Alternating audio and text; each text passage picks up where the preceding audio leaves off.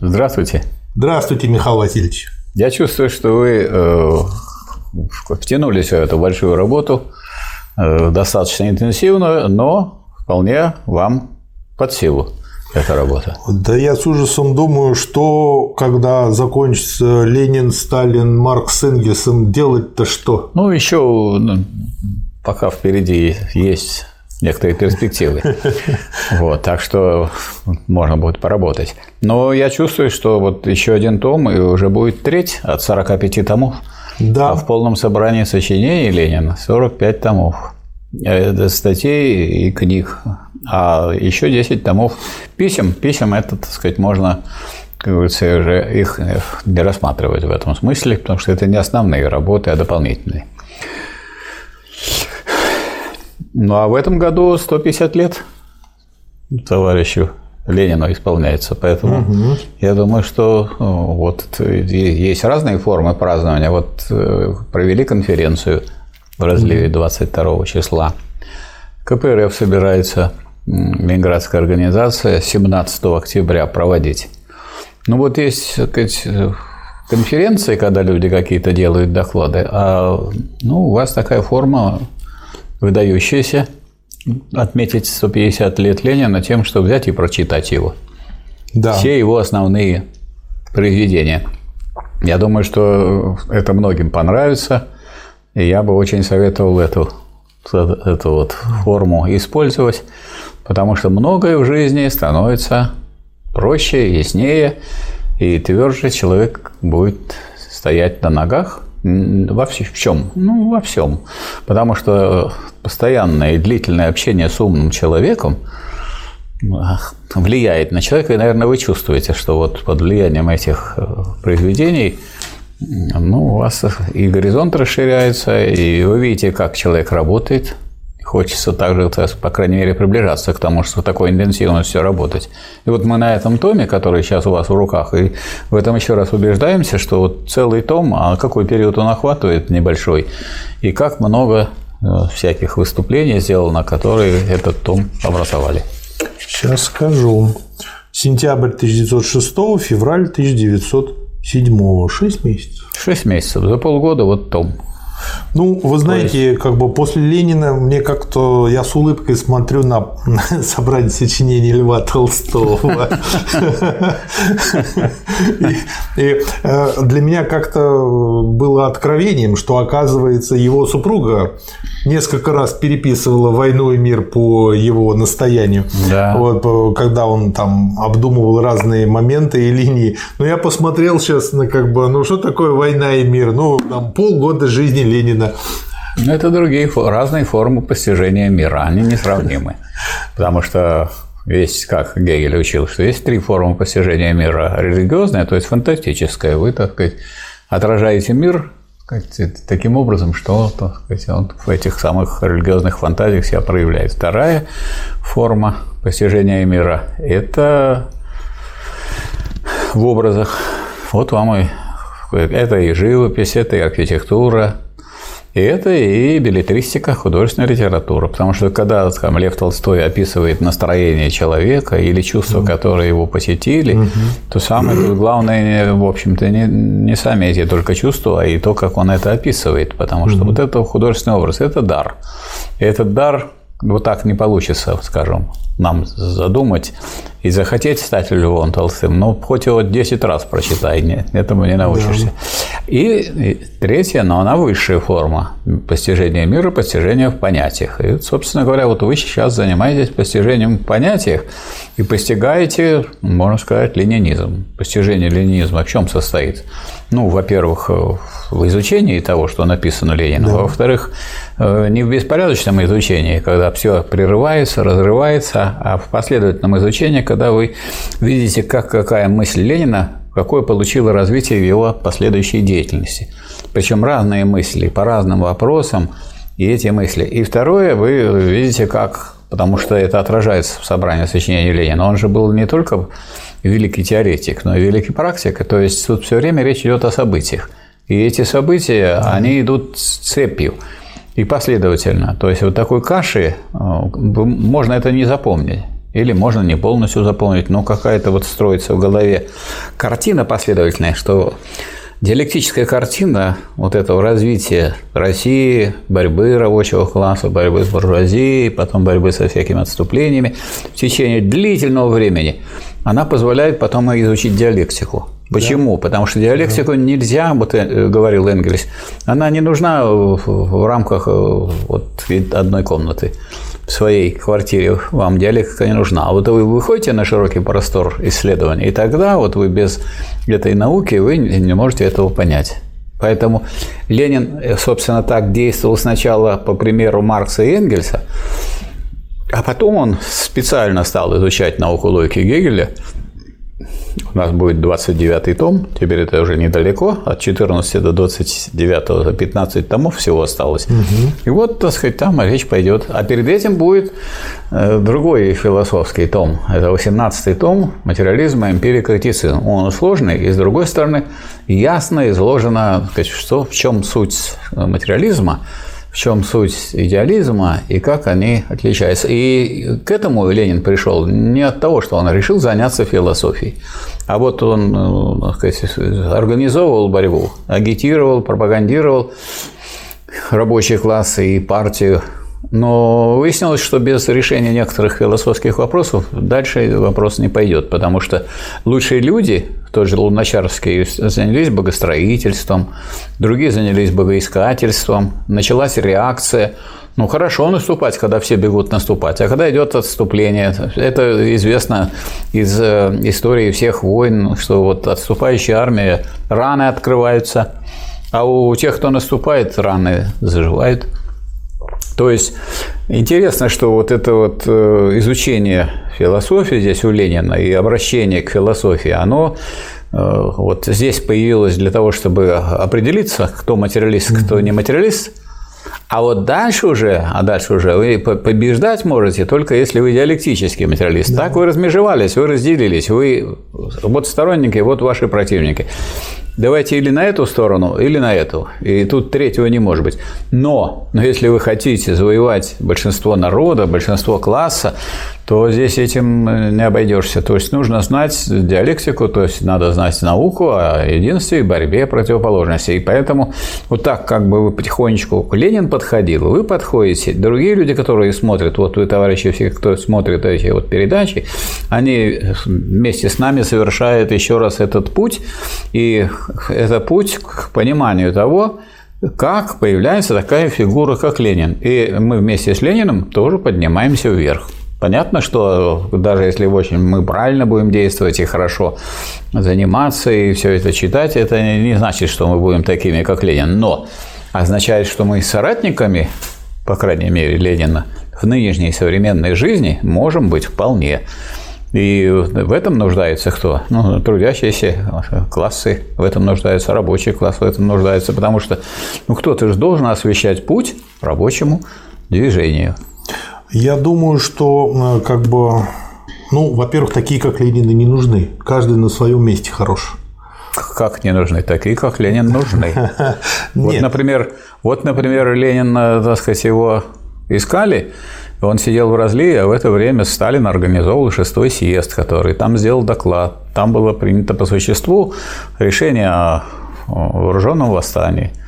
Вот так что как не нужны? Нужны. А вот, скажем, а вот Сталин умер, и никого никого не оказалось. Они а нужны... был Киров, он бы тоже. Вот если был бы Киров жив, если бы его не убили, то я думаю, он бы вполне мог бы заменить. Я Сталина. слово как по-другому понимаю. В том плане, что каждый человек может стать тем, кем он может стать, и он как раз-таки сейчас живет, и в, в то время, когда он родился, он лучше всего изгодился по определению. И... А человек никогда не знает, как кем он станет, потому что это вопрос уже не его э, каких-то намерений изначальных, а это вопрос жизни. Вот вы, скажем, возьмем лет 10 назад, вы знали, что будете проводить передачи по изучению полного собрания сочинений Я по-другому ставлю вопрос. А как? Я вопрос ставлю так, что от меня зависит. И э, весь ну, мой жизненный путь – это последовательность принятых мною решений. Правильно. Поэтому от меня зависит, ну, кем я стану. Да, я не могу знать, что будет через 20 но, лет. Но мы знаем, что человек есть продукт обстоятельств и воспитания. Не будете с этим спорить. Это я вот Маркс написал. спорить не буду. Вот поэтому но это вроде зависит от вас, но зависит от обстоятельств и воспитания. Все равно, как я не восприму. Я буду сам свой. Да, конечно. С учетом всего этого, естественно. Конечно. И вот так каждый человек. И а, вот что еще хочу добавить к тому, что вы сказали, э, почему важно последовательно все это читать и изучать, потому что понимаешь не просто как Ленин мыслил, а как он свои мысли оттачивал, как он а, находил, может быть, сначала не очень четкое решение, а потом, благодаря реальному да. опыту, его анализу, да. А, обтачивал это решение и уже формулировал четко да. научно. Да. И а вот, э, на мой взгляд, Ленин как раз-таки своим примером он и показал, как стать. Ну, да. как Ленин мне не нравится фраза, потому что она ну, некоторыми людьми может очень узко быть воспринята по этой да. причине. Вот.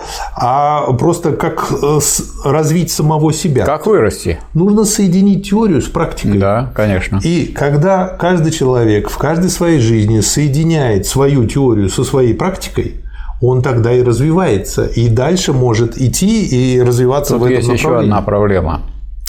Марат Сергеевич. Значит, каждый человек э, в силу сложившегося разделения труда он э, занимает какое-то место в этой системе. Угу. И эта система разделения труда все время усложняется и расширяется. И получается так, что настолько бывает узкая специализация, что вот эту общую работу, которую может сделать только общество в целом, сломать может несколько человек, которые не выполнят ну, просто по своей, так сказать, да. халатности или по своей злостности, или испортят какую-то работу. есть и плюс. Да, Также и капитализм нет, можно это, разрушить нет, несколько подождите. человек. Поэтому, нет, подождите, это понятно. Но вообще все равно сказать, разделение труда идет еще и дальше.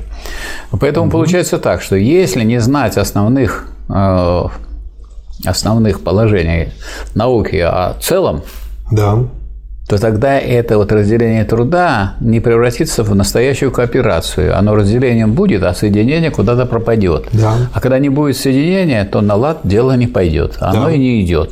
Потому что, вот скажем, когда мы знаем, как рассыпался Советский Союз, прямо целыми кусками выламывались отрасли, органы управления, люди и так далее. Почему? Потому что они свое дело знали, и как только изменилась ситуация чуть-чуть, да. разъехалась. И вместо того, чтобы как бы вернуться к, к тому, чтобы это наладить это дело, наладчиков нету, потому что наладчики должны быть в этом смысле многоотраслевыми, то есть они должны еще и быть специалистами по целому. Должны быть люди в обществе, которые, занимаясь своими, конечно, там какими-то частными особыми делами, они должны следить и за целым. В принципе, это задача каждого человека, вот скажем, при социализме, при коммунизме задача каждого человека – заниматься своим э, сказать, делом и еще думать о целом. На это хороший пример цитаты Ленина. Нужно каждую кухарку учить управлять государством. Да, совершенно да, верно. Именно по этой причине. Совершенно верно. Да. А это можно посмотреть. Э, некоторые думают, ну, это утопия. Какая утопия, если каждый, кто управляет государством, поджарил себе яичницу, угу. вот, он и науч... вот он и кухарка, и управляющий государством. Не надо так усложнять, что прямо такой ужас. Да. Э, первая статья называется «Партизанская война». Вопрос о партизанских действиях сильно интересует нашу партию и рабочую массу. Мы уже затрагивали неоднократно этот вопрос мимоходом и теперь намерены приступить к обещанному нами более цельному изложению наших взглядов. Начнем сначала. Какие основные требования должен предъявить всякий марксист к рассмотрению вопроса о формах борьбы? Ну и дальше он, собственно говоря, описывает марксистский подход в этом деле. Во-первых, марксизм отличается от всех примитивных форм социализма. Марксизм признает различные формы борьбы, причем не выдумывает их, а лишь обогащает. И вот Ленин как раз-таки своей деятельностью это и показывает, что Не он придумал советскую власть, а он ее обогатил научно. А не он э, как бы потом, вот опять же, рабочие постепенно сами перешли к вооруженному восстанию. И э, вот это показывает многократно. Безусловно, враждебный всяким отвлеченным формулам, всяким доктринерским рецептам марксизм требует внимательного отношения к идущей массовой борьбе. Поэтому марксизм, безусловно, не зарекается ни от каких форм борьбы. Причем что такое партизанская борьба? Да. Это борьба, которая связана с тем, что нету там единого какого-то командования, нет какого-то единого плана. Да. А люди снизу по своей То инициативе ведут борьбу. Да, с одной стороны стихийности, mm. а с другой стороны они снизу делают то, что пытаются делать люди, некоторые, которые пытаются управлять этим процессом. Mm-hmm. Но этим процессом очень трудно управлять. Это же процесс вот революционной борьбы, подъема масс. Он такой, что э, партизанская борьба – это что такое? Это борьба тех малых каких-то групп и малых соединений, которые вливаются потоком в общую борьбу, но снизу, да. а не потому, что это кто-то решил, назначил приказ, назначил э, кого надо, потому что даже и в Великую Отечественную войну, то есть были да. партизанские отряды, которые создавались централизованно, и у них было свое, так сказать, начальство, как говорится, были органы, которые э, организовывали это партизанское движение, а в то же время были, сказать, вот такие партизанские отряды, которые люди так сказать, сами э, уходили в лес, организовывались и нападали на противника и перерезали ему пути сообщения, взрывали поезда с военной техникой и так далее. Да. И э, он дальше пишет, что марксизм признает неизбежность новых форм, то есть они были, да. есть и будут всегда. Да. И в этом отношении учится, если можно так выразиться, у массовой практики. Во-вторых, марксизм требует, безусловно, исторического рассмотрения вопроса о формах борьбы. А, пытаться ответить «да» или «нет» на вопрос об определенном средстве борьбы, не рассматривая детальные конкретные обстановки данного движения на данной ступени его развития, значит покидать совершенно почву марксизма. И вот он указывает, что вот есть два таких основных требования, а, которые нужно применять. Далее, во второй э, части этой статьи, установив общее положение марксизма, перейдем к русской революции. Припомним историческое развитие выдвинутых ею форм борьбы. И здесь всего лишь на одной странице, ну даже там в одном абзаце, он э, дает э, как бы всю историю форм борьбы на тот момент которая была, что сначала экономические стачки 96-900 год, затем политические демонстрации рабочих и студентов, потом крестьянские бунты, потом э, начало массовых политических стачек в различных комбинациях с демонстрациями, потом всероссийская политическая стачка – со случаями баррикадной борьбы, потом массовая баррикадная борьба и вооруженное восстание 905 год, потом парламентская мирная борьба, военные частичные восстания, крестьянские частичные восстания, ну, там вот и так далее. То есть, таково положение дел к осени 1906 года с точки зрения форм борьбы вообще. Ответной формой борьбы самодержавия является черносотенный погром, начиная от Кишинева и кончая там дальше другими городами. Что представляет из себя это явление? Какие его формы, его причины, время возникновения и степень распространения, его значение в общем ходе революции, его отношение к организуемой и руководимой социал-демократией борьбе рабочего класса.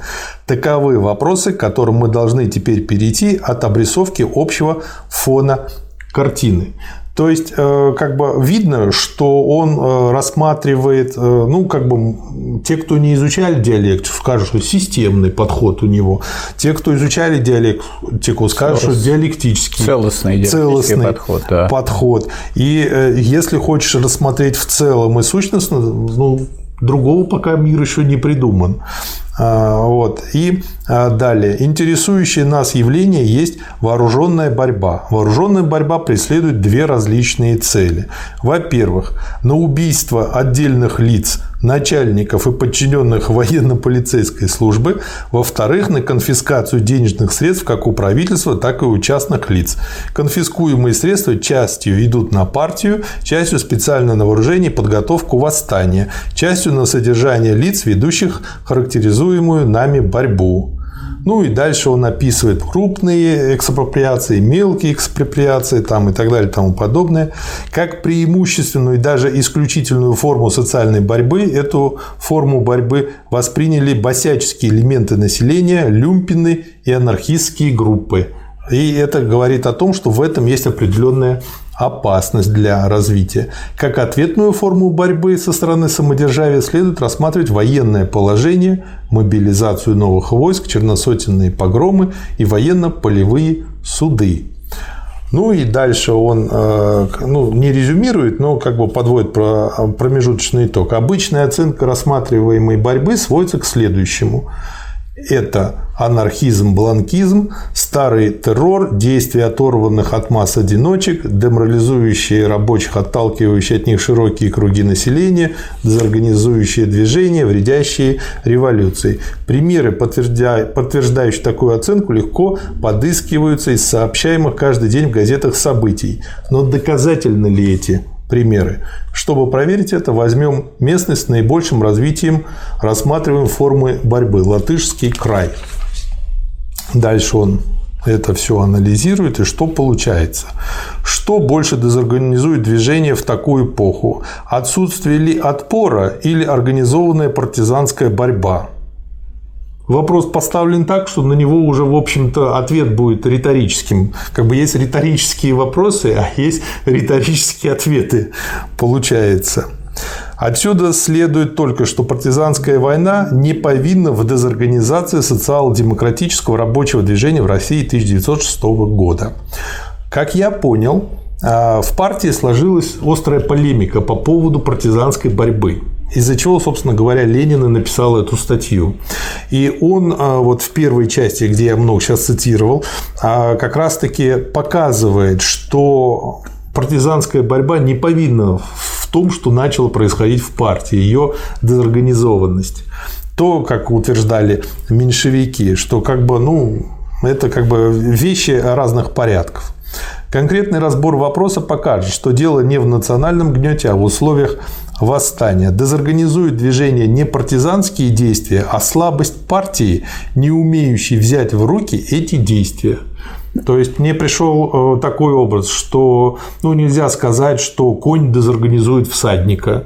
Если всадник неопытный, да, тогда он не может управиться с конем, а если он опытный, то тогда наоборот конь добавляет. Ну и потом есть одно дело борьба какой-нибудь боевой военной единицы, где есть строгая дисциплина, да. весь порядок, да. есть командиры, они обучены, есть уставы и так далее. А другое дело, что борьбу ведет народ, а сказать, у этого народа партия должна и учиться, и помогать ему да. вести эту борьбу правильно, и эту правильность как раз выносить в эту самую борьбу, да. а не отмахиваться от этой борьбы и говорить, что вы не так действуете.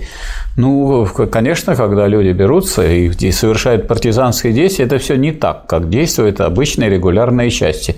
Но в этом и, так сказать, известна их и польза, и необходимость, да. потому что э, время еще так сказать, действовать такими регулярными частями, как вот Потом нам показали события, как в октябре 2017 года, значит, один отряд пошел туда, один корабль приплыл сюда, Аврора, договорились, как он и когда будет стрелять.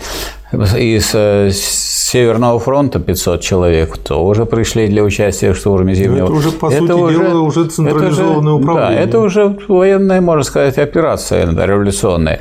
А партизанская борьба – это наступление со всех сторон и в разных местах, с которыми не знаешь, что сказать, как бороться, то есть как вот царскому правительству в этом смысле не позавидуешь. Да. Потому что никак не скажешь, что вот это все организовали. Если Но скажешь, партии это тоже было тяжело. Если сказать, что это все делает партия, это такой комплимент, угу. будет в партии, что туда пойдут люди, если они могут это все делать. А если сказать, что это не партия делает, ну, тогда партия -то спокойно может дальше развиваться и готовить. Так что вот это очень важный вопрос, который Ленин вынужден был поставить. Почему? Не он сам его поставил, он пост... да. это поставила уже жизнь, тут борьба. Это говорит о том, что он чутко прислушивался к... и приглядывался к тому, что происходит в России. Да. Где бы он при этом не находился и не да. отрывался никогда. Да.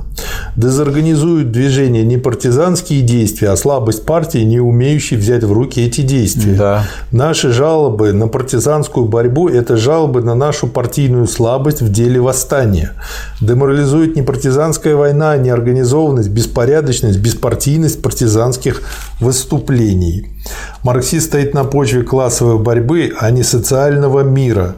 И в эпоху гражданской войны идеалом партии пролетариата является воюющая партия. Потому что, ну, если идет гражданская война, что ж тогда делать? Надо же бороться.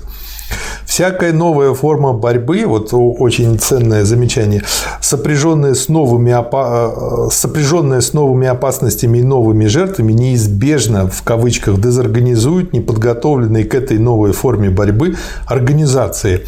Есть э, хорошая цитата, что любая армия мира всегда готова к прошедшей войне.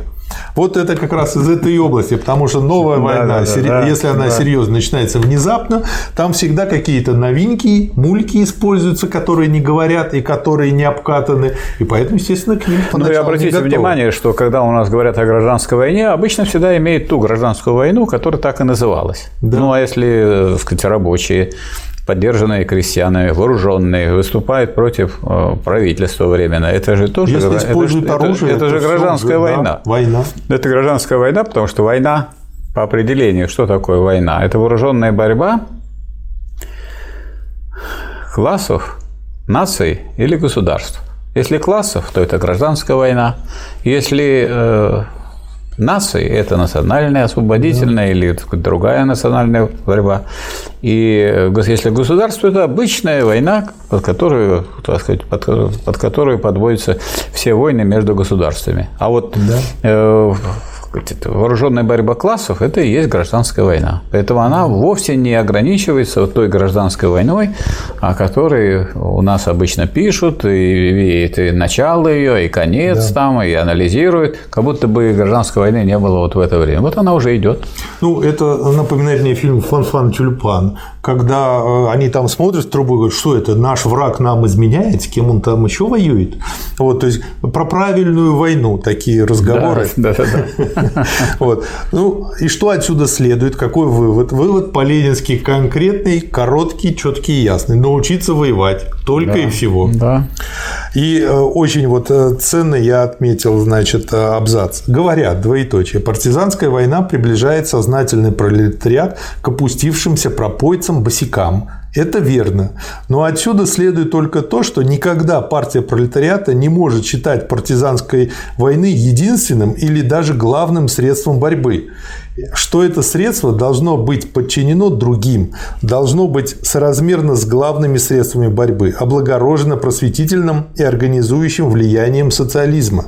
А без этого последнего условия все, решительно все средства борьбы в буржуазном обществе приближают пролетариат к различным непролетарским слоям вверху или внизу от него и, будучи представлены стихийному ходу вещей, истрепываются, извращаются, проституируются.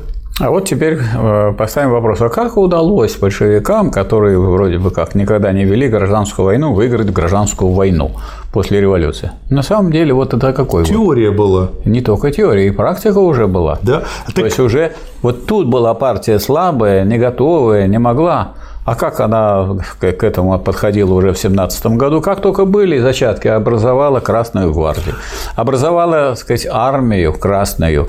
И, так сказать, поэтому вот такой, такой новости, что надо вести гражданскую войну, ни для кого это не было. Я думаю, вот э, надо по Маяковскому. То есть, вот как у Маяковского есть, когда мы говорим Ленин, подразумеваем партию, когда мы говорим партия, подразумеваем Ленин. То же самое. Когда вот сейчас читаем Ленина, произнося слово теория, нужно подразумевать практику. говоря слово практика, должны подразумевать теория, потому что у Ленина это вот э, я ну, вспомнил ну, конечно, диалектику через дефис, там в себе конечно. бытие, да, бытие для иного, вот да. то же самое, теория, дефис, ну, практика, ну, если это говор... слитное понятие. Естественно, если я говорю теория, значит это вы противопоставляете эту теорию чему? Практике, то есть она у вас содержит в себе отрицание угу. практики. А что значит отрицание? Отрицание означает это единство с ней. Просто у людей Правильно? слабо если знакомых я, с диалектикой это я, разделенные понятия. Если я буду вас отталкивать, да, Марат Сергеевич, то я сразу с вами соединюсь. Да. И наоборот, если я не буду вас отталкивать, то я еще и не соединюсь. Изучив законы Ньютона, я всегда себе задавал вопрос, почему, когда один побьет другого, судят только одного, ведь получили-то оба по Ньютону одинаково. Да-да-да. А, и дальше он приводит примеры, как могут вот так проституироваться различные формы а, чисто вот такой вот партизанской и другой э, борьбы, если они не облагорожены и не овеянные теорией а, пролетарской стачки, представленные стихийному ходу вещей, извращаются в альянсы, соглашения рабочих с хозяевами против потребителей, парламент извращается в публичный дом, где шайка буржуазных политиканов торгует оптом и в розницу народной свободой, либерализмом, демократией, республиканизмом, антиклерикализмом, социализмом и всеми прочими ходкими товарами. Газета извращается в общедоступную сводницу, а, в оружие развращения масс, грубой лести, низменным инстинктом толпы и так далее, и так далее. То есть, ну, про нашу Думу говорить не надо, там вот точный его слепок, а про газеты «Московский комсомолец»,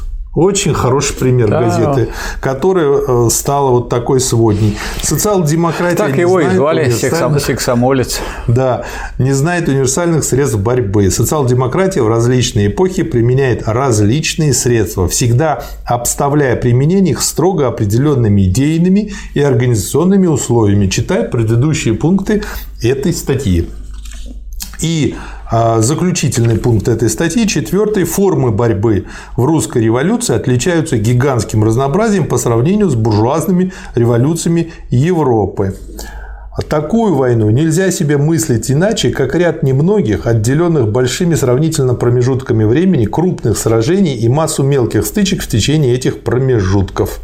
То есть, по сути дела, можно тогда сказать, что с точки зрения Ленина получается, если я правильно понял, что революция началась в 905 и, и закончилась в 17 по большому да. счету. Да. да. Потому что появились органы, которые начали да. упорядочить Советы, появились в 1905 году. Уже было вооруженное, было вооруженное восстание в городе Москва, и руководили этим этим руководил этим восстанием Совет рабочих Москвы. Да. Поэтому так сказать, все вот элементы, которые они так, как, вот как грибы появляются. Вот грибы один раз как колосовики поштучно, а потом, когда ну, помного уже. Жахнут. Да, это уже пойдут пластовики осенью. Поэтому вот такой революционный урожай собрали уже в 17 году. Но чтобы можно было его собрать в 17 году, да, если бы в 17 году только начинали или приступали что-то делать, невозможно было бы победить в 17 году. Ну, что... кстати, смотрите, вот если получается, что к 1945 году советская армия была действительно самой сильной и мощной армией да. мира, потому что уже были такие обученные, вышкаленные да, боем абсолютно. войска. А тут-то нужно было организовать э, людей, которые не занимаются этим, ну, да. условно скажем, на профессиональной основе. Да. И получается срок как минимум в два раза больше да. на это потребовалось. Но это говорит о том, что задача Народ реальная. массово готовился к революции. Да. Да. И вот тут Ленин... революция волнами проходила. И понятно, да. как и народ. Это же не только сознательное, но во многом и стихийное да. движение. Ну, роды тоже с э, волнами происходят. Да. Все волнами. И тут Ленин э, еще раз указывает, что мы видим свою задачу в том, чтобы помочь по мере сил правильной теоретической оценке новых форм борьбы, выдвигаемых жизнью. Но не в такой степени все волнами, что вот сейчас мы будем записывать, в следующей неделе уже не будем, что ли? Нет, будем. А, ну хорошо. Нет, нет. Мы, мы пока заняты основанием. Так. Следующая статья. Готовится новый государственный переворот. У него тут вообще как бы смачные названия, как всегда. Письмо Гучкова к Трубецкому долго занимало и частью продолжает занимать нашу политическую прессу.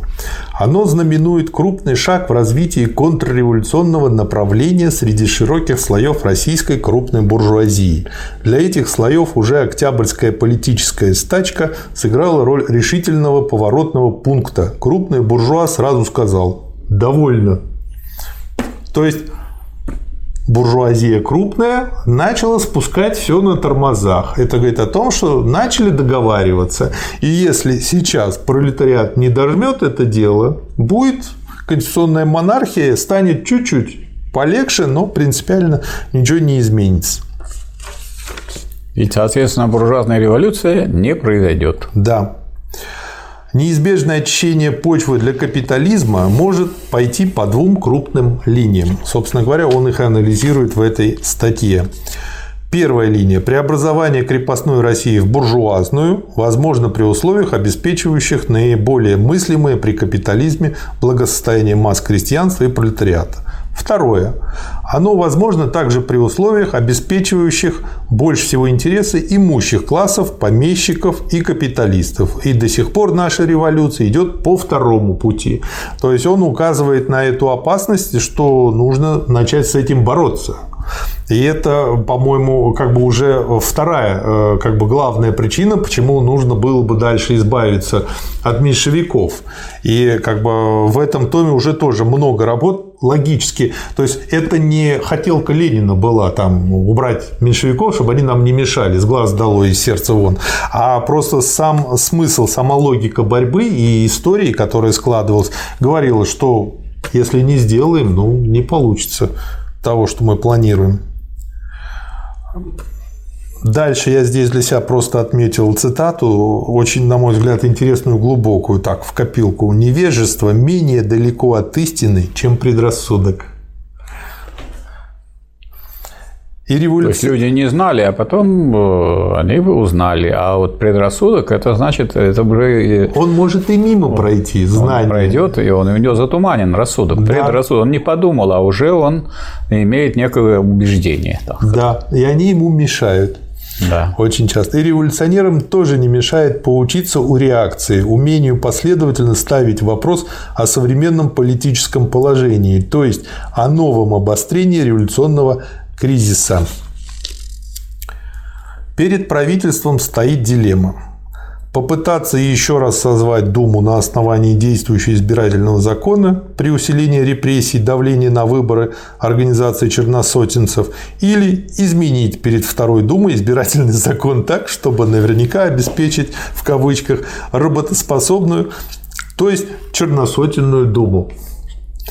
А, правительство всю свою политику приспособило к этому всеми ожидаемому новому обострению революционного кризиса. И вот Ленин, кстати, тут очень часто отмечает, что в отличие от кадетов, от меньшевиков, вот от прочей э, как бы интеллигентской братьи, э, реакционное правительство, оно дело знает. Оно действует. Оно действует. Не просто болтает. Да. Да. А эти напоминают того царя из фильма «Обыкновенное чудо», который, когда при нем душили его жену, значит, говорил, успокойся, может, еще обойдется. Вот. Э, рептилии нашей печати пробалтываются уже насчет таких планов в сферах, то есть среди придворной шайки, и подготовляют почву, доказывая право самодержавия издать без думы новый избирательный закон. Мнение Европы – необходимость получить заем – это необходимость самая настоятельная. И э, это одна из скрытых причин, почему нужно было подавить все эти э, народные выступления. И, в общем-то, понятно, почему правительство таким образом пыталось действовать. И он нападет. Царь отменит накануне выборов избирательный закон 11 декабря и издаст новый закон, обеспечивающий черносотенный состав Думы, если не проводить борьбу. Поэтому мы должны разрушать конституционные иллюзии. То есть В этом томе тоже очень много материала по поводу конституционных иллюзий и э, того, насколько они вредны. Следующий. Насколько, насколько важно и сейчас понимать, что то, что написано в Конституции, это вовсе не фундамент. Ну, это да. скорее орнамент.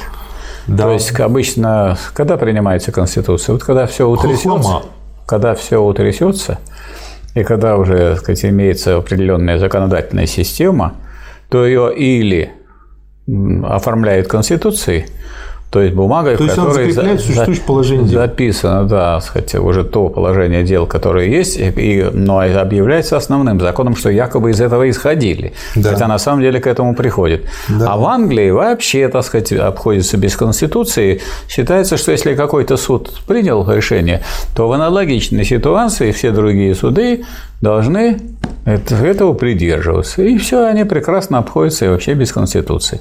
Да. Как вы понимаете, когда Ельцин э, разгонял Верховный Совет в 1993 году. была, зачем ему Конституция? У него танки были, которые да. стреляли по Белому дому. Поэтому, а вот когда нужно было эту кровь, которую они пролили, там тысячи человек, около тысячи человек погибло, замазать, закрыть, вот это, так сказать, нарисовали провели конституционное совещание и, так сказать, провели голосование по тому вопросу, который никакого отношения к принятию Конституции не имел. Признаете ли вы Конституцию э, России? Ну, конечно, человек признает. А где причем тут э, новая конституция? Ни при чем. И считается, что была принята конституция. И сейчас еще считается, потому что поправки вносили в тот документ, за который ни один человек не голосовал. Да. Следующая статья. Опыт классификации русских политических партий. Ленин, как теоретик, дефис практик, четко понимает, что ситуация меняется, Поэтому нужно понимать э, политическую ситуацию, какие партии действуют, а не по тому, как они называются и рекламируются, а по тому, э, по своим делам, кем они являются по своей сути. И поэтому по, он... Э, кем они являются по отношению к имеющимся в России классам. Да. Потому что нужно сопоставить классы и партии. И сразу выяснится, что среди множества, это великое множество партий, сводится всего да. к трем да. группам. Избирательная кампания потребует от нашей партии, то есть он уже начал подготовку к избирательной кампании э, в Новую Думу. Ясного и отчетливого определения своих отношений к различным партиям. А это возможно лишь на основании научного, то есть классового анализа их. И э, дальше он опять же сначала перечисляет наиболее известных, их тут насчитывается там больше 11, а потом, по сути дела, сводит их э, к пяти основным типам. Черносотенцы, октябристы, кадеты, трудовики, социал-демократы. Но потом из этих пяти, опять же, в результате борьбы э, зарекомендовали себя как партии всего лишь э, три варианта. И дальше он э, разбирает там отдельно трудовиков, их особенности, кому они примкнут, кому они не примкнут. Точно так же э, кадеты, какие у них типичные октябристы. Ну, например, типичный октябрист не буржуазный интеллигент, а крупный буржуа. И дальше все, что из этого следует. Для тех, кто интересуется подробнее, тут очень много Э, материала на эту тему. И, э, кстати, вот благодаря этой классификации я ее могу легко применить и к сегодняшнему дню и сказать, что Конечно. сейчас все партии именно мелкобуржуазные. Нет. Почему это все партии мелкобуржуазные? Ну, которые есть? у нас в парламенте, я имею в виду. В парламенте? Нет, да. у нас есть партии буржуазии три. Это Единая Россия, это «Справедливая Россия», ЛДПР. И они, на самом деле, хотя и разделены на три, но они на всякий случай разделены, ну, чтобы можно было понятно, комбинировать. Да. Ну, это одна партия, можно сказать. Один а почему авангард, они не мелкобуржуазные? Потому что, это, потому что это партии буржуазии, это авангард класса буржуазии. А мелкобуржуазные партии все остальные, включая mm-hmm. КПРФ, те, которые в парламенте, КПРФ какая партия? Мелкобуржуазная. Она и за мелкий бизнес, она и за рабочих, она из-за крестьян. Она и выдвигает миллионера в президент. Ну, какая это партия? Мелкобуржуазная. То есть она много правильных вещей говорит, что даже Ленина цитирует. Или даже говорит о диктатуре пролетариата только там переходный период. А дальше да. не надо.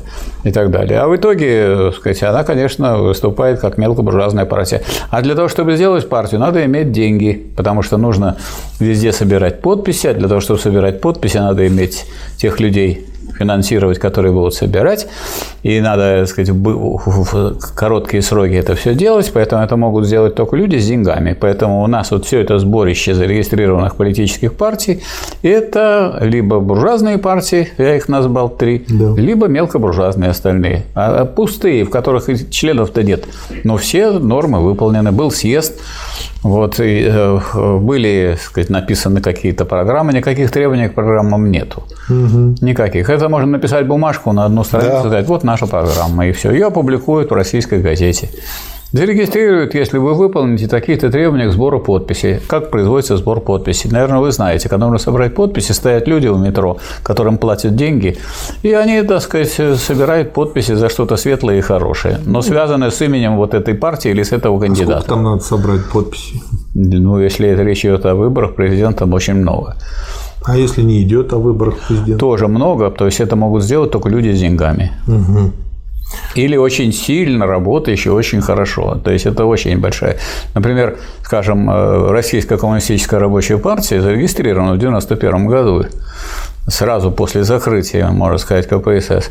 Вот она у нас была зарегистрирована, но очень быстро эту э, регистрацию прикрыли. И причем прикрыли не потому, что, дескать, вот вы там революционеры, вы хотите установить социализм. Нет, да пожалуйста, вы можете говорить о социализме, о коммунизме, что хотите делайте. Ну, вы не выполнили вот эти требования по участию в выборах. Если вы не будете участвовать, сейчас вот закон предполагает, что вы должны участвовать чуть ли не во всех выборах, а чтобы участвовать в выборах, надо опять собирать подписи, причем собирать подписи, скажем, в более половины субъектов федерации. Есть требования к объему. Эти объемы могут выполнить только люди, люди, у которых есть большой денежный мешок. Да, демократия. Демократия. Либо покровительствовать анархической вооруженной борьбе, либо отстраниться вовсе от вооруженной борьбы. Другого выхода по автору это уже по статье заметки по поводу номер один социал-демократа. Другого выхода по автору нет. Организованной, планомерной, идейной, политически воспитывающей вооруженной борьбы он не допускает. Какой же у него бедный выбор.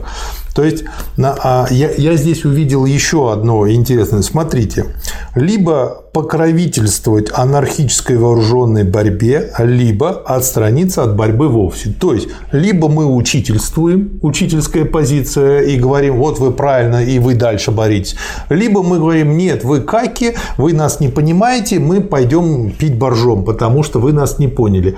Чисто интеллигентская позиция. Да. И а, а, по сути это просто бегство, уход от борьбы. Да. Я после как бы вот чтения Ленина все больше и больше соглашаюсь с его определением интеллигенции, которое было очень смачное. Дальше. Потом вот, э, когда в тяжелые годы э, борьбы против контрреволюции, уже после завоевания советской власти, Ленин, выступая перед рабочими, говорит, интеллигенция, имея в виду, конечно, не всех интеллигентов. Угу. Интеллигенция как слой он брал. Как угу. тот слой, который был прикормлен правящим да. классом, и ему служил интеллигенция, говорит, высшее сказать, человеческое достоинство, знание, к сожалению, принесла в массе своей на алтарь буржуазии. Да. Что с нами никого нет, товарищи рабочие, с нами никого нет, интеллигенция принесла на алтарь буржуазии. Но ну, появилась потом советская интеллигенция, но очень многие из нее тоже потом принесли это знание тоже на алтарь уже новой доморощенной буржуазии. Поэтому это повторилось. Да. Эта статья, вот заметки по поводу номер один социал-демократа, она посвящена тому, как ведется внутрипартийная дискуссия. Угу. И, как всегда, она ведется с нарушением правил, которые были утверждены съездом. Ленин пишет, что надо было начать с вынесения вопроса на арену политического обсуждения, а не кружкового шептания. Тогда бы ваша агитация была партийно правильной, открытой, достойной революционного класса. Тогда бы буржуазная пресса не могла вносить смуты в социал-демократию и ронять ее престиж, сообщая сенсационные заметки об этом кружковом шептании и порождая тысячи недоумений. Что я здесь для себя интересного обнаружил? Два момента. Первый момент. Э, ту роль, которую сейчас для нас выполняет интернет, грубо говоря, можно считать там блогер Плеханов, блогер Ленин, там другие блогеры. Люди их все читают, комментируют как-то. Те вывешивают, значит, э, свои видеозаписи и материалы на обозрение, чтение и прослушивание и ведут вот такую заочную полемику. То есть, с точки зрения информатики, это мы ведем коммуникацию по незащищенному информационному каналу. Да. И тогда получается, что нужно быть максимально открытым, прозрачным и понятным. И, по сути дела, Ленин и говорит, что нужно не в виде кружков там где-то что-то у себя обсуждать, никому не говорить, а слухи потом ползут по всей Москве и Питеру. Это неправильно. А нужно именно вот так открыто действовать. То есть, по сути дела, сейчас уже создана айтишная инфраструктура, которая только облегчает нам такую вот э, партийную работу и полемику. А с другой стороны, я здесь опять отметил... С одной стороны, облегчает, а с другой стороны, столько, сидит столько дезинформаторов на оплате, да. которые затрудняют. Э, ну, это а, а как же без этого? Ну, не как... без этого. Не, ну, ну, ну если легко, И то обратите это внимание, основная масса, вот эти все блогеры, это люди, не связаны ни с какими партиями, а раз они большинство, причем огромное большинство, а следовательно, ни с какими классами формально не связаны. А раз они не связаны, значит, они не связаны с рабочим классом. А, значит, раз не связаны с рабочим классом, значит, зарабатывают на этом всем и дрейфуют в сторону буржуазии. Да. Основная масса. И второе, что я здесь для себя отметил, это опять же принцип прозрачности, который очень важен. А откуда, как бы, а, ну вот э, э, этот принцип я знаю. Он э, взят в медиации, и он нужен для чего? Для разрешения сложных конфликтных ситуаций когда, ну, например, там бытовая ситуация, мужчина и женщина разводятся и пилят имущество или даже ребенка, где у, у кого он будет жить, очень эмоционально тяжелый спор, потому что оба любят ребенка, оба хотят э, хорошего ему.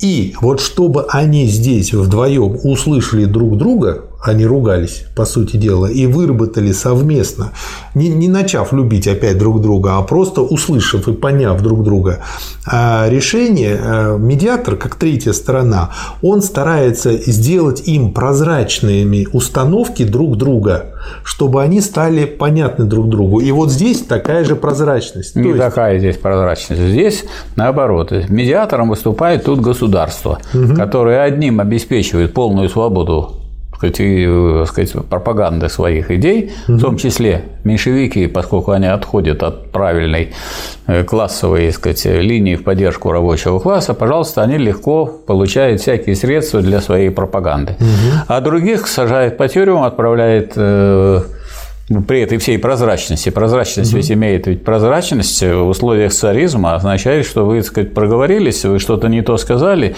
или не так сказали. Вот Ленин вынужден эти все заметки где писать? За границей. Угу. И, так сказать, потом отправлять в э, газеты, которые, ну, поскольку не они написали, они, так сказать, вот такую ответственность не несут, те люди, которые раздают. Но это раздается тоже нелегально, а не так, чтобы это везде. Только в период подъема можно потом издавать. Когда у нас появилась легально издаваемая правда.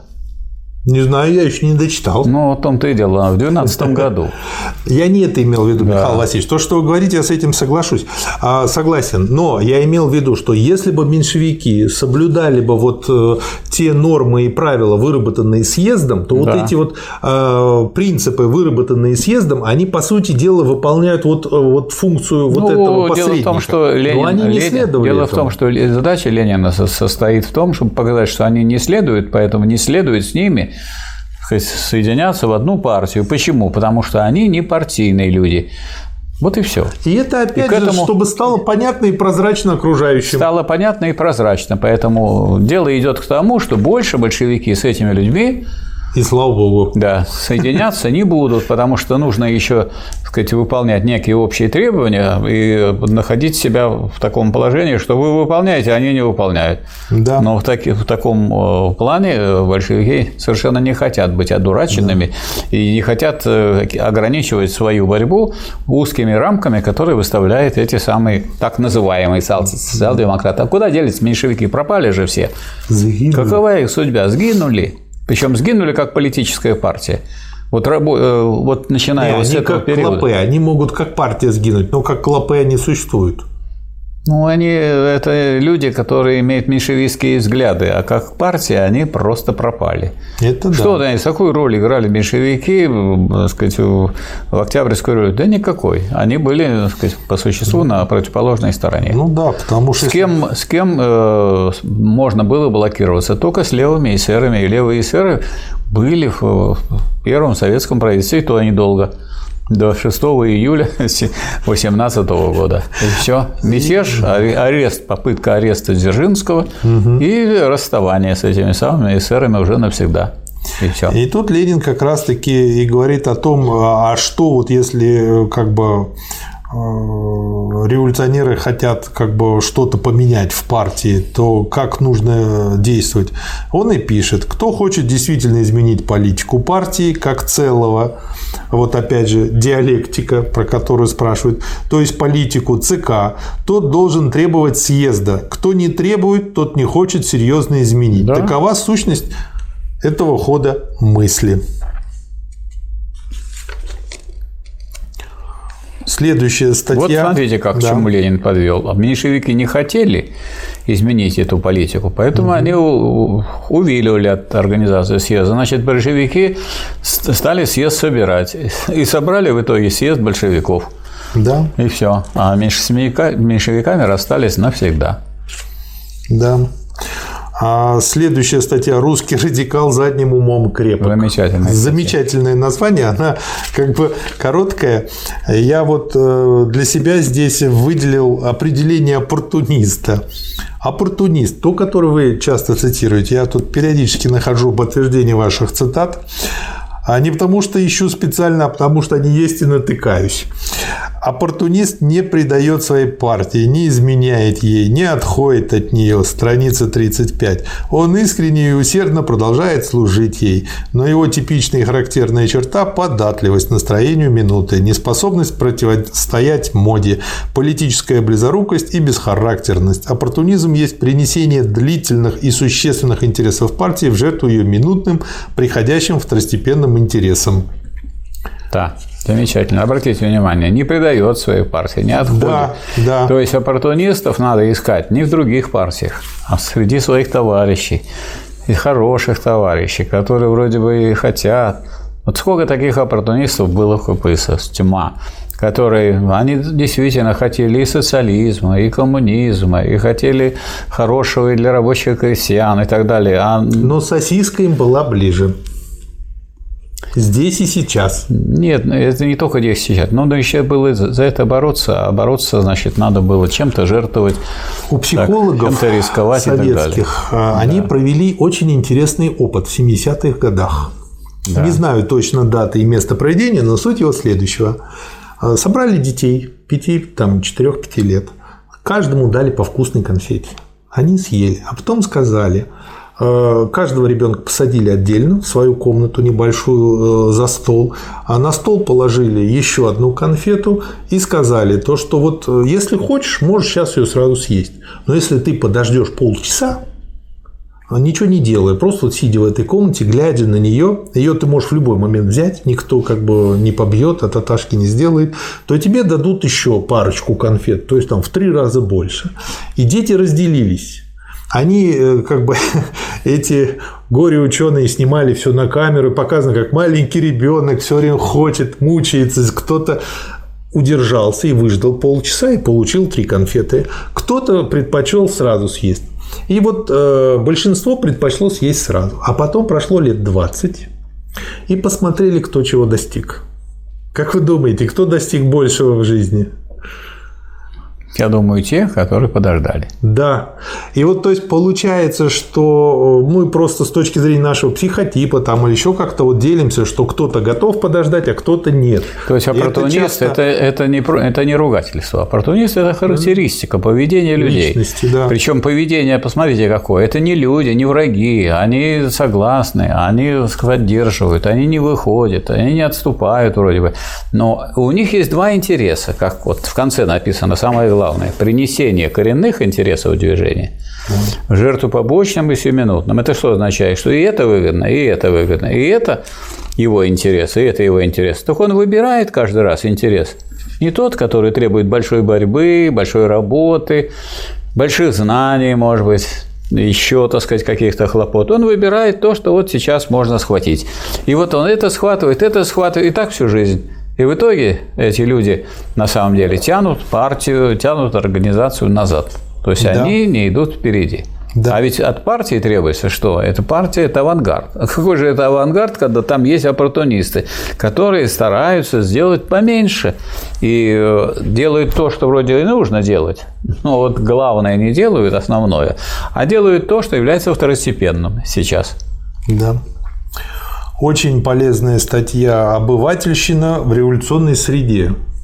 И э, как бы, ну, многие э, там отмечали, что, грубо говоря, коммунисты 50-х – это не коммунисты 80-х, и коммунисты 30-х – это не коммунисты 50-х. То есть идет вот такой вот рост таких настроений. Но, но обывательщина, она присутствует и в самое разное время. Да, и она вот... никогда не, она не так, что она появилась вдруг внезапно, она всегда да. была в той или иной мере.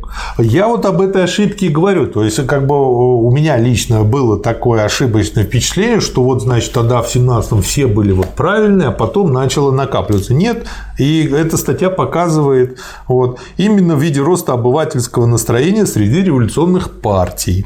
Люди обывательского мелкобуржуазного типа утомлены революцией. Лучше маленькая, серая, убогая, но спокойная законность, чем бурная смена революционных порывов и контрреволюционного бешенства. Изнутри революционных партий это стремление выражается в желании преобразовать эти партии. Пусть э, основным ядром партии станет обыватель. Партия должна быть массовой. Долой нелегальщину, долой мешающую конституционному прогрессу конспирацию. Ну и дальше он как бы перечисляет все возможные лозунги, э, которые, которые характеризуют меньшевистскую партию да, по существу. Да. И получается, да, и меньшевики-то собрали еще так называемый рабочий съезд, и он его характеризует. Рабочий съезд – это хлороформ, который старейшие вожди прописывают консервативным в кавычках, ну то есть революционно настроенным социал-демократам, чтобы произвести над ними безболезненно операцию, проделанную господами Пашихоновыми над партией социал-революционеров, эсеров. Разница только та, что господа Пашихоновы практичны, деловиты и знают, куда идут. А про наших старейших вождей грех было бы сказать это. Вот. В общем, очень полезная статья. К чему же сводится таким образом на деле это превращение подпольной революционной борьбы в общенациональную буржуазную революцию, к игнорированию или затемнению классовых противоречий, уже вскрытых ходом русской революции. Другими словами, примкнуть к требованиям кадетов, ибо всякие другие требования не будут уже общенациональными в кавычках. Вот давайте отметим этот момент. Это ведь какой год? Это 906 7 Вот 906-7 год. Значит, на, на повестке дня буржуазная революция да. и доведение ее до конца. Да. Значит, но Ленин все время выделяет требования рабочего класса.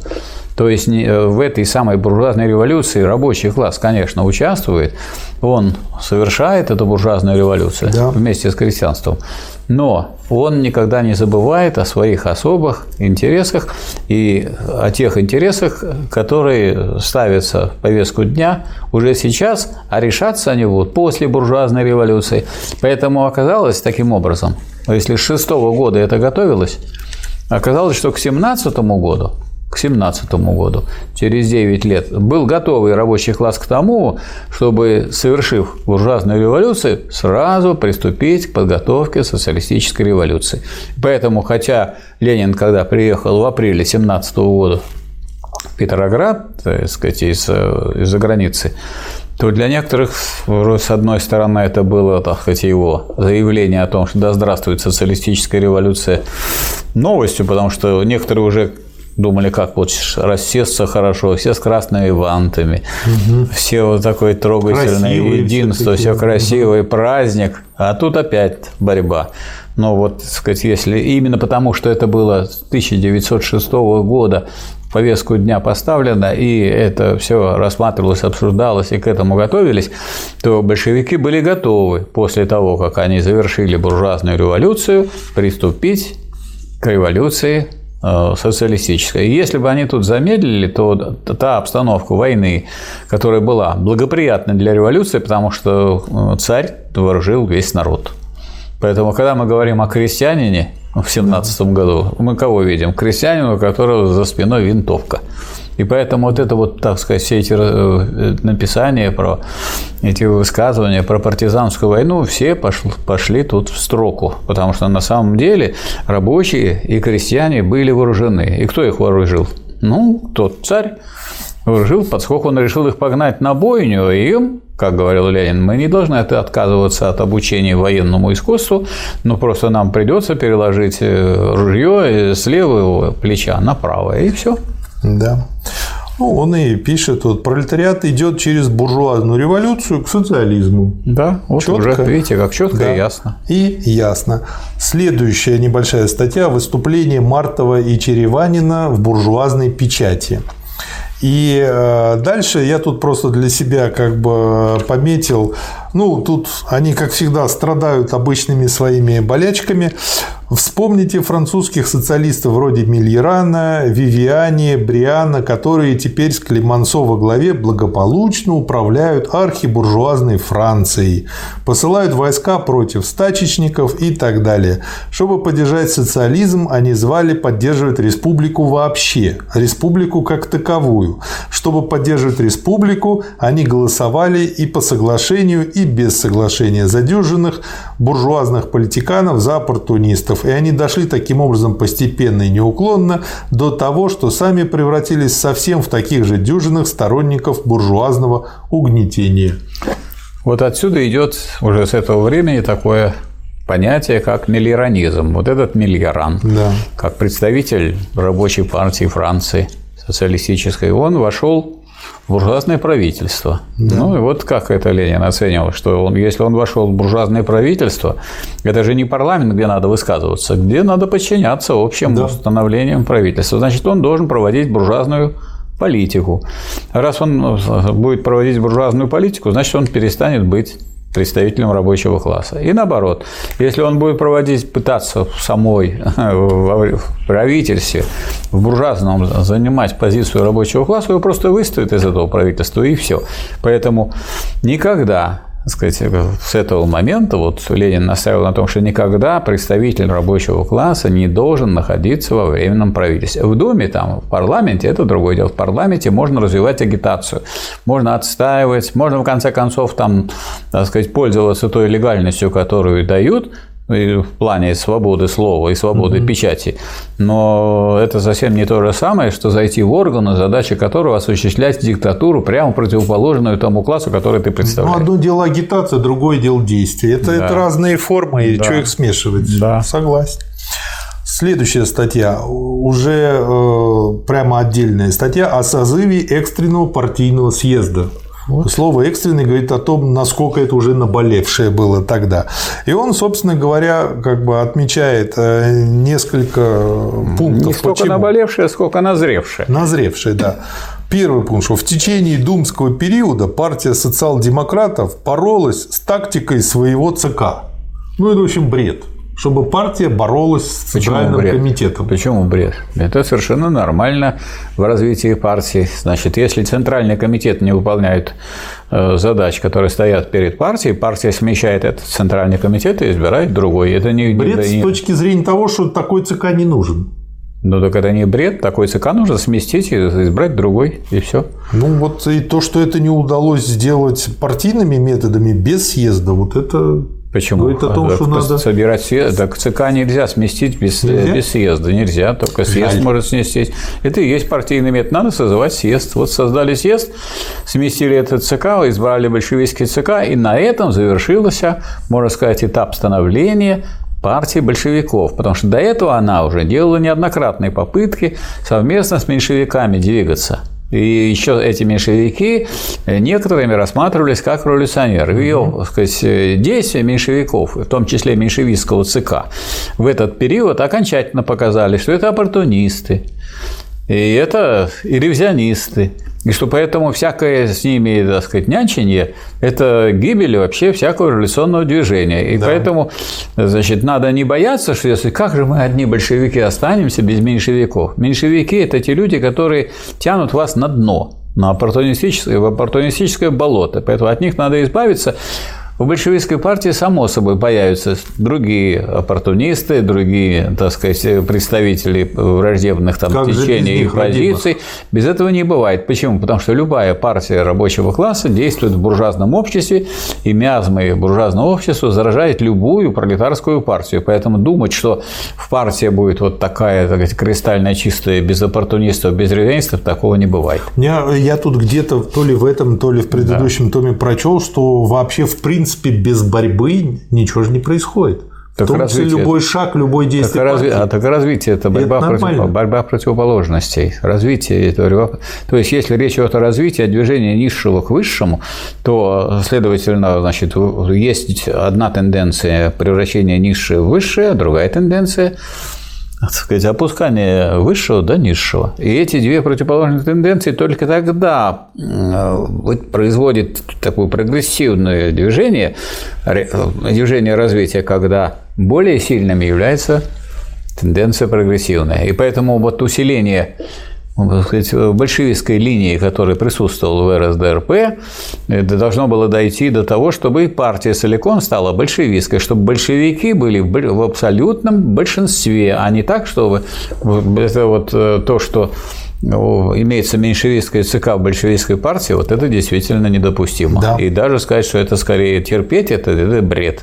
Да. И вот с этим вот. покончили. И вот дальше он как раз вот то, что вы сейчас сказали, тоже вот только другими словами выражает. Это как бы я пометил как Наоборот, это я другими словами выражаю. Это я не сам придумал. Ясно отсюда, что партии предстоит в случае новой думской кампании борьба с думскими лозунгами ЦК, а в случае близких революционных выступлений раздробление сил и дезорганизация борьбы вследствие того, что ЦК не представляет представляет воли большинства партии. Да? Значит, всякая задержка нового партийного съезда является теперь не только прямым нарушением всего духа и всего смысла демократической организации партии, но также самой опасной помехой ближайшей думской и общереволюционной борьбе пролетариата. Ну, потому что партия идет да? вперед, а, у... а голова повернута назад. И да. смотрит в другую сторону, и команды дает в противоположную сторону. И это нетерпимо. Да.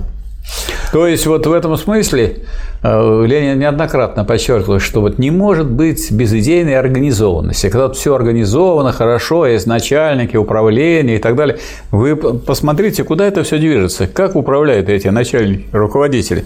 Поэтому если тут идея, так сказать, уже сгнила или идея является враждебной, то рабочий класс рвет со всякой этой организованности и создает свою организацию. Да. И сколько надо, столько раз и будет это рвать и ломать. Да.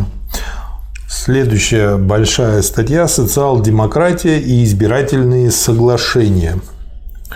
Большевики социал-демократы высказываются против блоков, допуская лишь на высших ступенях избирательной кампании частные соглашения о распределении мест на основании силы революционных и оппозиционных партий в первоначальном голосовании избирателей. Попытаемся изложить вкратце основания этой последней точки зрения. Ну и дальше, собственно говоря, в статье он разбирает, а, почему как бы, это важно.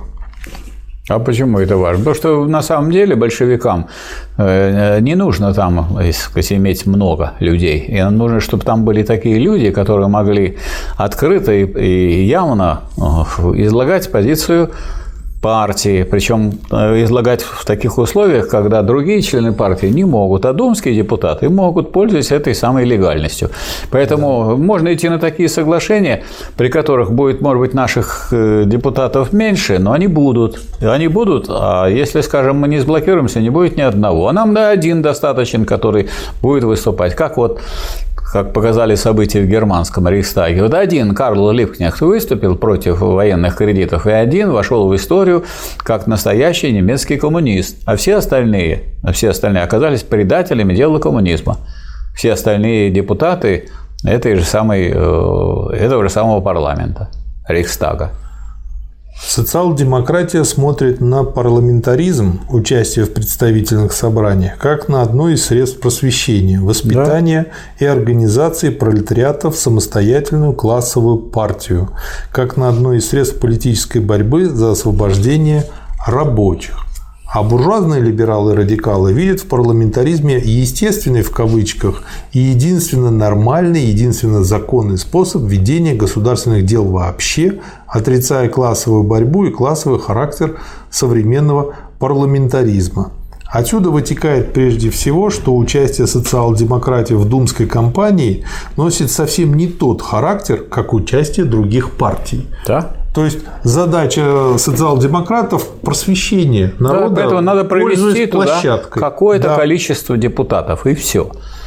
А, скажем, попытки и думать, что, вот, скажем, буржуазия допустит того, или что произойдет, что большинство будет депутатов, которые представляют рабочую позицию в буржуазном обществе, это парламентский кретинизм как Ленин потом показывает, потому что в буржуазном обществе в большинстве голов господствует буржуазная идеология. Ну, правильно. А, значит, когда люди в соответствии со своей идеологией будут голосовать без насилия, когда да. выборы будут честными, честными и причестными, то обеспечено будет большинство буржуазных депутатов в Думе или там в другом органе парламентского регулирования.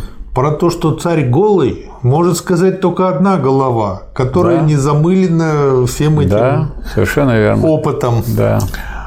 Какой вывод вытекает из сказанного по отношению к избирательным соглашениям? Прежде всего тот, что нашей главной и основной задачей является развитие классового сознания и самостоятельной классовой организации пролетариата, как единственного до конца революционного класса, как единственного возможного вождя победоносной буржуазной демократической революции. То есть, опять же, еще не говорится о социалистической да, революции. буржуазно демократической.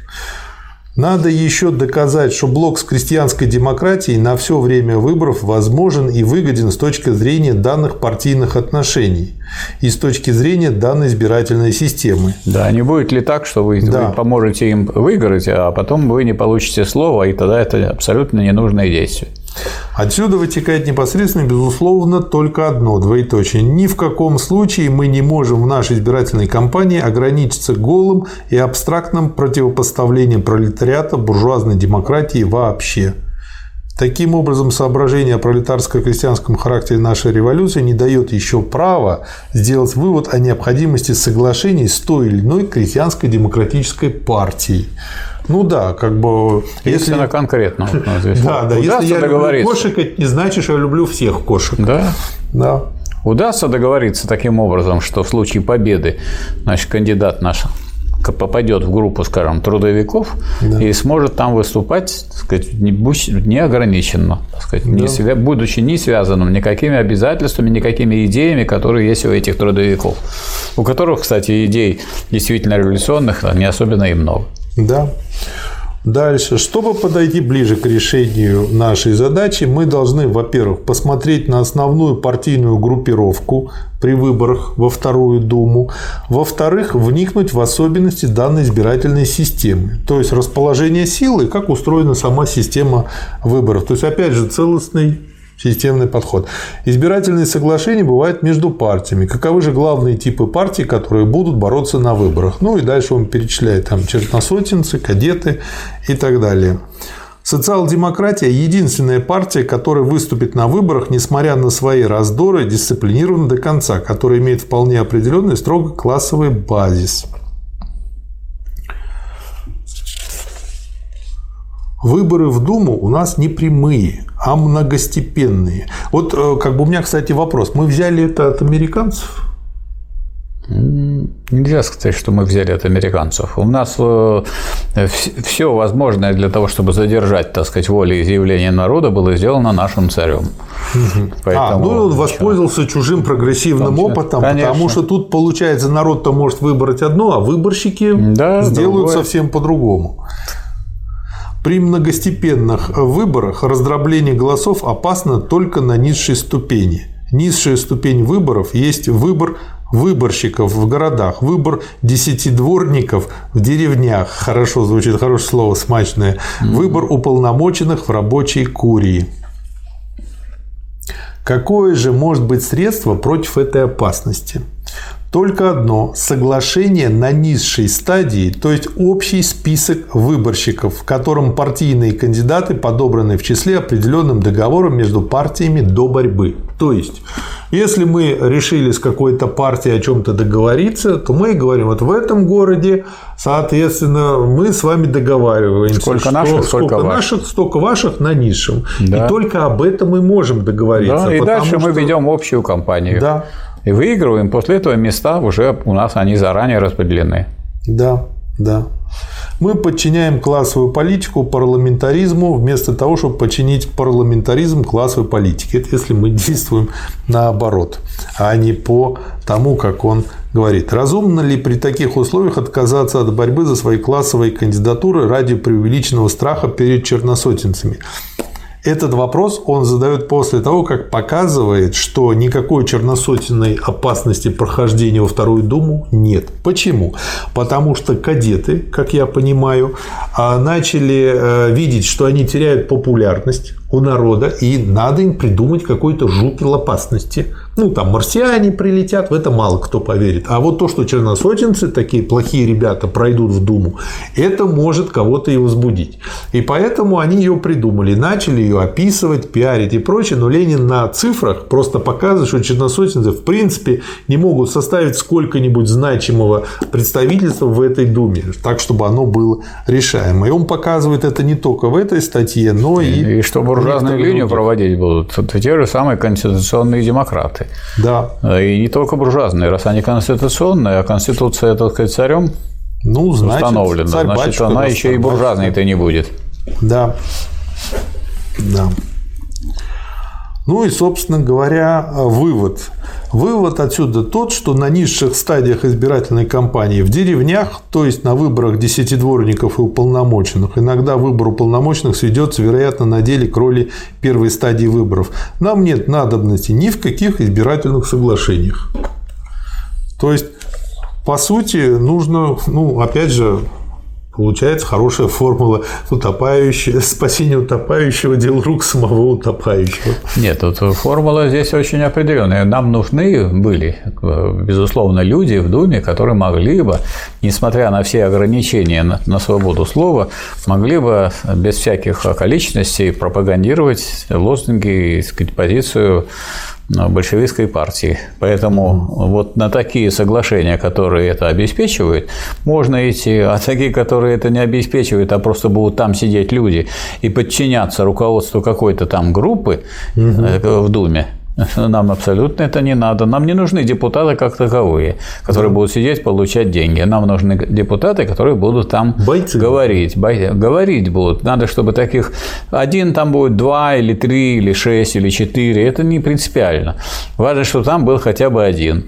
Потому что один может все сказать в Думе. Это все будет напечатано. Да, потому что основная все... задача пропаганды. Да, пропаганды. Поэтому количество здесь несущественно. Поэтому не надо никаких уступок делать вот за счет ограничения. Вот это именно свобода слова для. Только да, свободы слова для тех, кто попадет в Думу. Да. И при этом получается два основных вопроса. Это революции, которые выдвинутся сами собой. Двоеточие. Вопрос о воле и вопрос о земле. На этих коренных и волнующих всю массу вопросах мы должны сконцентрировать и чисто социалистическую проповедь. Отличие точки зрения мелкого хозяйчика и точки зрения пролетариата и развлечение борющихся за влияние на народ партий. И дальше он, э, что будут и говорят на эту тему черносотенцы, что говорят либерально-монархическая буржуазия, что говорят трудовики, кадеты там, и так далее тому подобное. Социал-демократия должна последовательно стоять на точке зрения пролетариата, очищая революционное самосознание крестьянства от энессовского оппортунизма и от утопизма, заслоняющего действительно насущные задачи современной революции. Мы должны использовать избирательную кампанию для организации революции. Вот опять же, вот то а есть... вовсе не для того, чтобы прийти в Думу и там заседать. Да, да. То есть для организации пролетариата и действительно революционных элементов буржуазной демократии. Вот скажите, пожалуйста, вот сейчас есть депутаты от КПРФ. Ну, что они делают для организации революции в России? Для просвещения рабочего Проедают класса. бюджет России так, чтобы кирдык наступил как можно быстрее, и от этого у кого-то прояснится ну, в голове. Они не так много проедают, но они просто встроились в буржуазную систему, получают эти свои 400 тысяч рублей в месяц.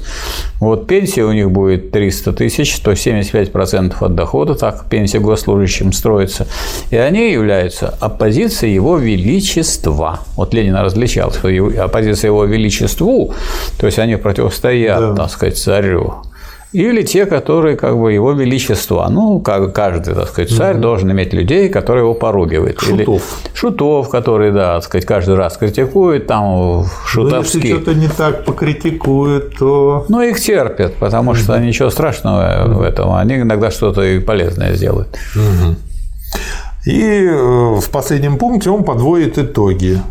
И в этих итогах, собственно говоря, и перечисляет, что делать. Исходным пунктом общей избирательной тактики социал-демократии должна быть полная самостоятельность классовой партии революционного пролетариата. И дальше он указывает, что в деревнях, что в городах, что там, что там нужно делать, и почему, собственно говоря, все эти э, соглашения и не нужны. Следующая статья. Сейчас. Вторая конференция РСДРП. В скобках первая всероссийская. Как я понимаю, в данный момент уже железнодорожники не бастовали, и это позволило съехаться из разных э, городов.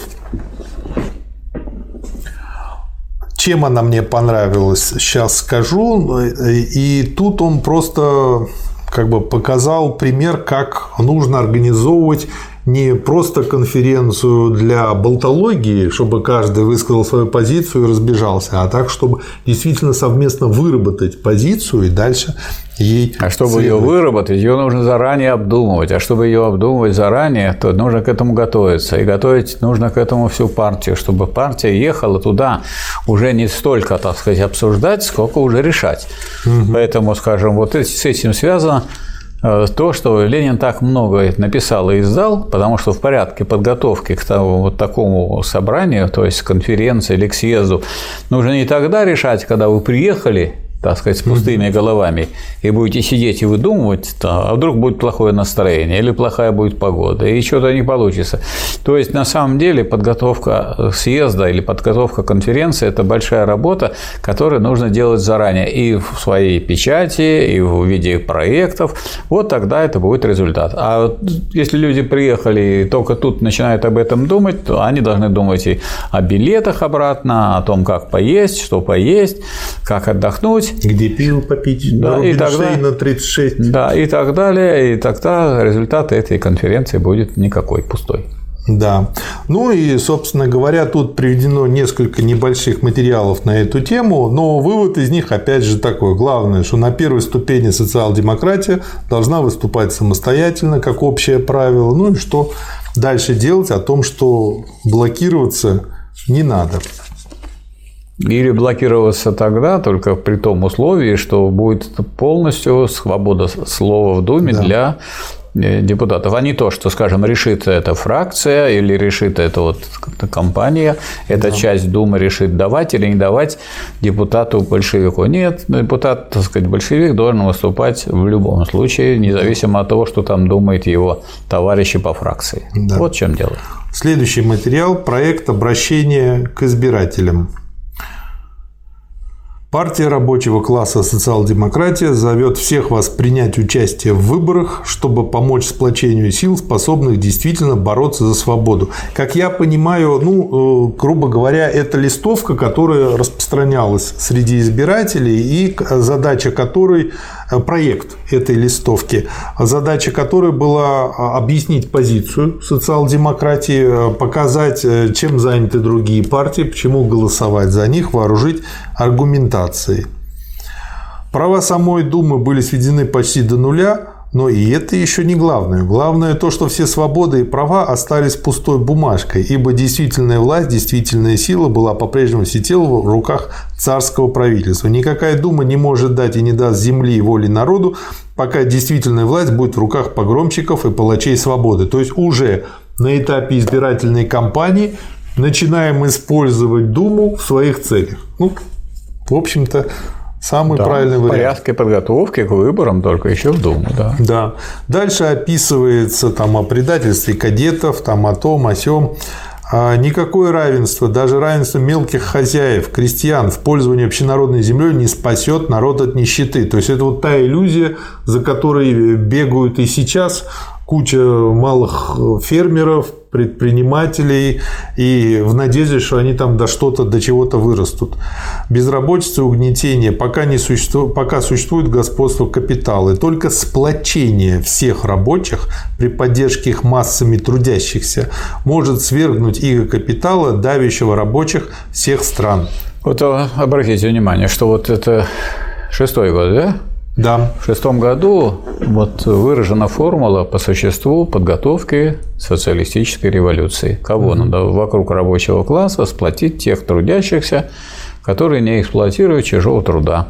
Да. И, так сказать, вот это и есть тот кулак, который ну, провел социалистическую революцию.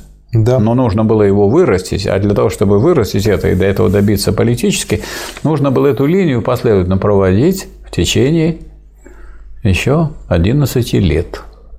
Да. Ну и Ленин, как всегда, не приминул возможностью разъяснить существующее положение дел, поэтому тут он пишет, что кроме социал-демократов три главных группы партии участвуют в выборах. Черносотенцы, кадеты и трудовики. Черносотенцы такие, кадеты такие, трудовики такие. Дальше их объясняю. Ну и дальше э, про партию социал-демократов и в конце призывают голосовать за них. То есть это информационный листок. Агитационный листок. Вот. Агитационный, да. То есть, что такое агитация, в отличие от пропаганды? Пропаганда – это, так сказать… Это действие уже конкретно. Да, а пропаганда – это внесение каких-то глубоких э, мыслей, идей в массу. А, и, в общем, не очень широкий круг, потому что… Угу. Хотя его надо постоянно расширять. В этом смысл пропаганды, что шире, угу. шире, шире. Угу. А когда речь идет о действии немедленном, так это да, к самому широкому кругу, поэтому и размер должен быть, соответственно, да. небольшой, для того, чтобы призвать его действовать вот таким образом, конкретно. Статья называется «О блоках с кадетами».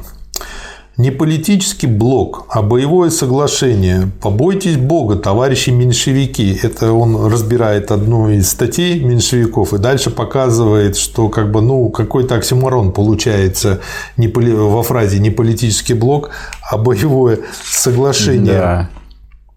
У нас в партии много спорят теперь о значении слова «блоки». Одни говорят, блок – это общий список другие.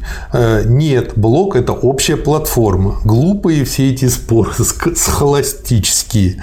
Суть спора в том, что по какой линии должен социалистический пролетариат заключать соглашение с буржуазией, неизбежные, вообще говоря, в буржуазной революции.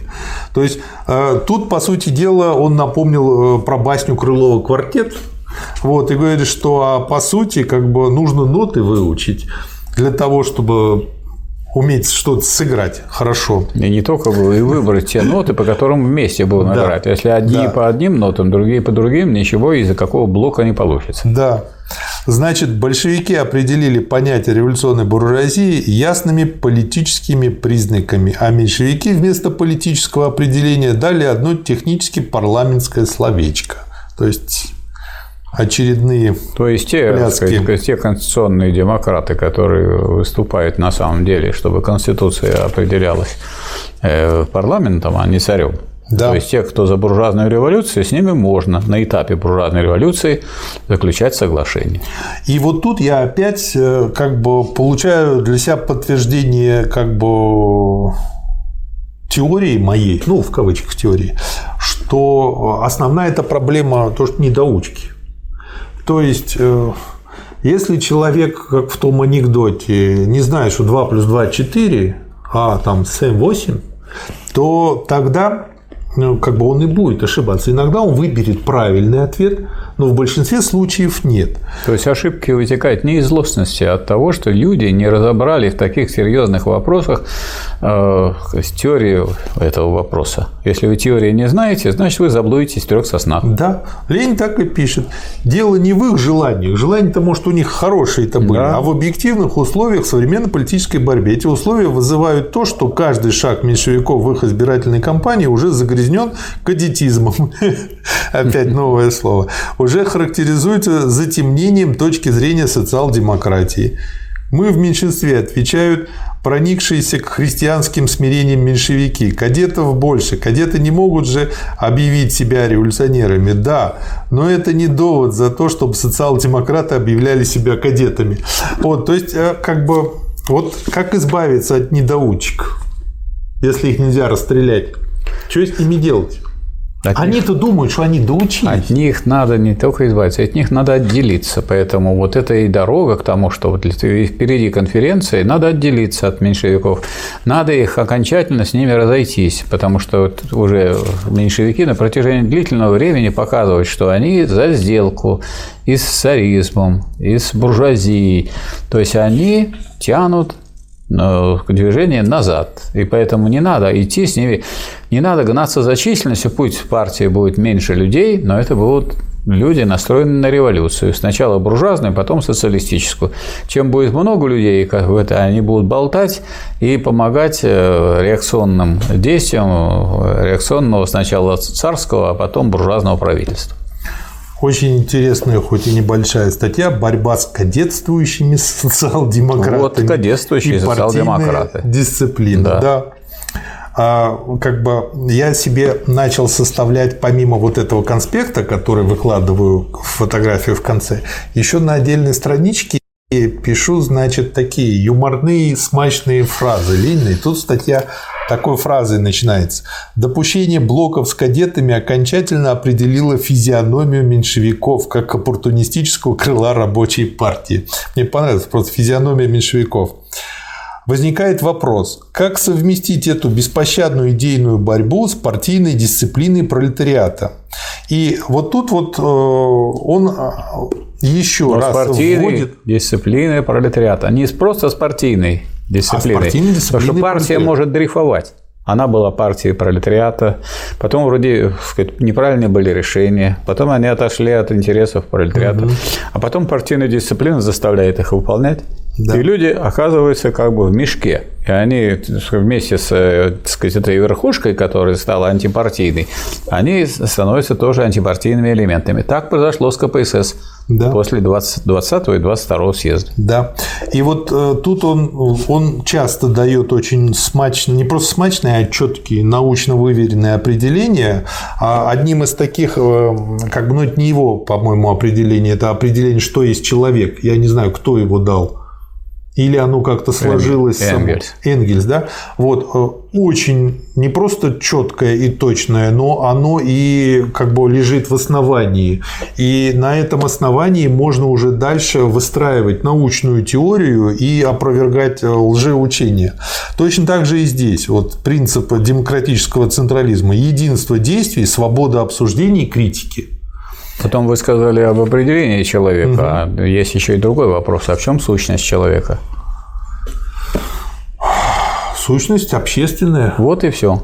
Вот это и есть общественное. Он, тот человек, который подчиняет свою деятельность, жизнь обществу, он действует как человек. Да. А те, кто так не делают, уже они не соответствуют понятию человека. Хотя полное там определение, которое есть у Энгельса, ну, вот, э, в работе роль труда, процессе превращения обезьяны в человека состоит, сводится к тому, что человек есть животное общественное, трудящееся, говорящее и разумное. Да. да. И э, для тех, кому интересно, 125 страница, вот дано, но не просто дано, а вот как в учебнике математики, формулировка теоремы, а потом ее вывод. И дальше он, собственно, выводит, что без организации масс пролетариат – ничто. Как бы четко и не поспоришь. Организованный он все. Опять да. же, единичное, особенно всеобщее бывает. Организованность есть единство действия, единство практического выступления. Но, разумеется, всякие действия и всяческие выступления ценны лишь потому и постольку, поскольку они двигают вперед, а не назад. То бишь именно из того, что нужно двигать вперед, а не назад нужно, а, чтобы они были идейно сплоченные, поскольку они идейно сплачивают пролетариат, поднимая его, а не принижая, не развращая, не расслабляя. Безидейная организованность бессмыслица. Это то, что мы сейчас наблюдаем и... в нашей стране. Да. А дальше он объясняет, что, собственно говоря, чтобы двигаться вместе, люди должны согласовать свои позиции. Поэтому нужна открытая дискуссия. То есть пока идет дискуссия, пока вот, не принято вот решение, открыто вот все. сделали открытую дискуссию, решили, вот принято решение. И как дальше действуем? Как вот принял как съезд, так нет, в этих рамках нет, действуем. Нет, нет. Э, вот будем оценивать решение съезда. Если это решение соответствует интересам рабочего класса, будем подчиняться. А, Если ну, нет, не да. будем. Потому что и что э, Ленин тут говорит, и дальше потом неоднократно это повторяет в связи с борьбой с оппортунистами, ревизионистами, что большевики никогда не боялись оставаться в меньшинстве. Да. А про Каутского он писал, что Каутский – это лакейство оппортуниста перед большинством партий. Партия сгнила, и вот вроде бы есть здоровые элементы, и вот они тогда перед этой самой большинством, ведь это большинство это не конец, это не начало партии. Начало партии и основа партии – это класс. Вы должны подчиняться интересам класса. Выше, чем интересы класса для членов партии этого класса нет. А если вы считаете, что решения, какие-то партийные решения выше интересов класса, вы перестали быть на самом деле действительными членами этой партии. Ну, в этом есть лазейка своего рода для э, людей, которые, там, вот, допустим, прошел большевистский съезд, там да. э, приняли решение, начали действовать. Кто-то считает, что это неверно, и начинает партийными методами дальше мутить. Мы сейчас говорим не о том, что, что считает кто, мы сейчас угу. говорим о сути дела. По сути дела, интересы класса – это вот верховный закон. Ну, вот он считает, что он отражает его взгляды и интересы вот класса. Вот я вам приведу, у меня был такой эпизод в жизни. Угу. Вот когда была у нас эта вся перестройка да. и явная контрреволюция, меня пригласили в выборгскую ячейку нашего ФСБ. Угу. Чтобы я там, ну, а я был в это время член обкома Ленинградского, вот, и заведующий кафедрой научного коммунизма, вот меня, так сказать, послушали о ситуации, об атмосфере. Вот, я сказать, прочитал лекцию о том, что вот сейчас, к сожалению, товарищи ловят, в том числе и здесь присутствующие, там, тех, кто перевозит через границу какую-то религиозную литературу, а у нас разворачивается самая настоящая контрреволюция, антигосударственная деятельность. Вот говорил Попов, так сказать, мой однофамилец, он прямо уже сказал, дефедерализация, десоветизация. А у нас есть органы, казалось, органы государственной безопасности, а они продолжают вот ловить какие-то мелкие вещи. Они так сурово смотрели на меня, слушали, да, надо сказать, очень чувствую, что они и очень взволнованы и переживали, эти товарищи, потому что им нужно, надо сказать, решать эту проблему, а действительно проблема вот так стоит. Ну, они спрашивают, ну, а как вы относитесь к, к такому лозунгу, что КГБ – это острый меч партии. Я говорю, отрицательно. Они так как-то встрепенулись и посмотрели mm-hmm. на меня довольно зло. Вот. Я говорю, почему отрицательно? А потому что партии – это организации. Партии, они строятся на идеях. Они могут идеи, на которые она строится, поменять, сгнить. И сказать, вся история развития партии показывает, что таких случаев может быть очень много. Поэтому ориентироваться нужно не на партию. Она, и партия должна ориентироваться на класс, и органы классовые тоже должны ориентироваться на класс. Поэтому, позвольте, я бы так сформулировал, что КГБ – это острый меч рабочего класса. Это их устроило. Как говорится, я спокойно вышел из этого помещения. Дальше тут он задает себе вопрос, э, как бы, а насколько обязательно решение Всероссийской конференции. И дальше пишет, не обязательные. Почему? Потому что это совещательный орган, а не решающий.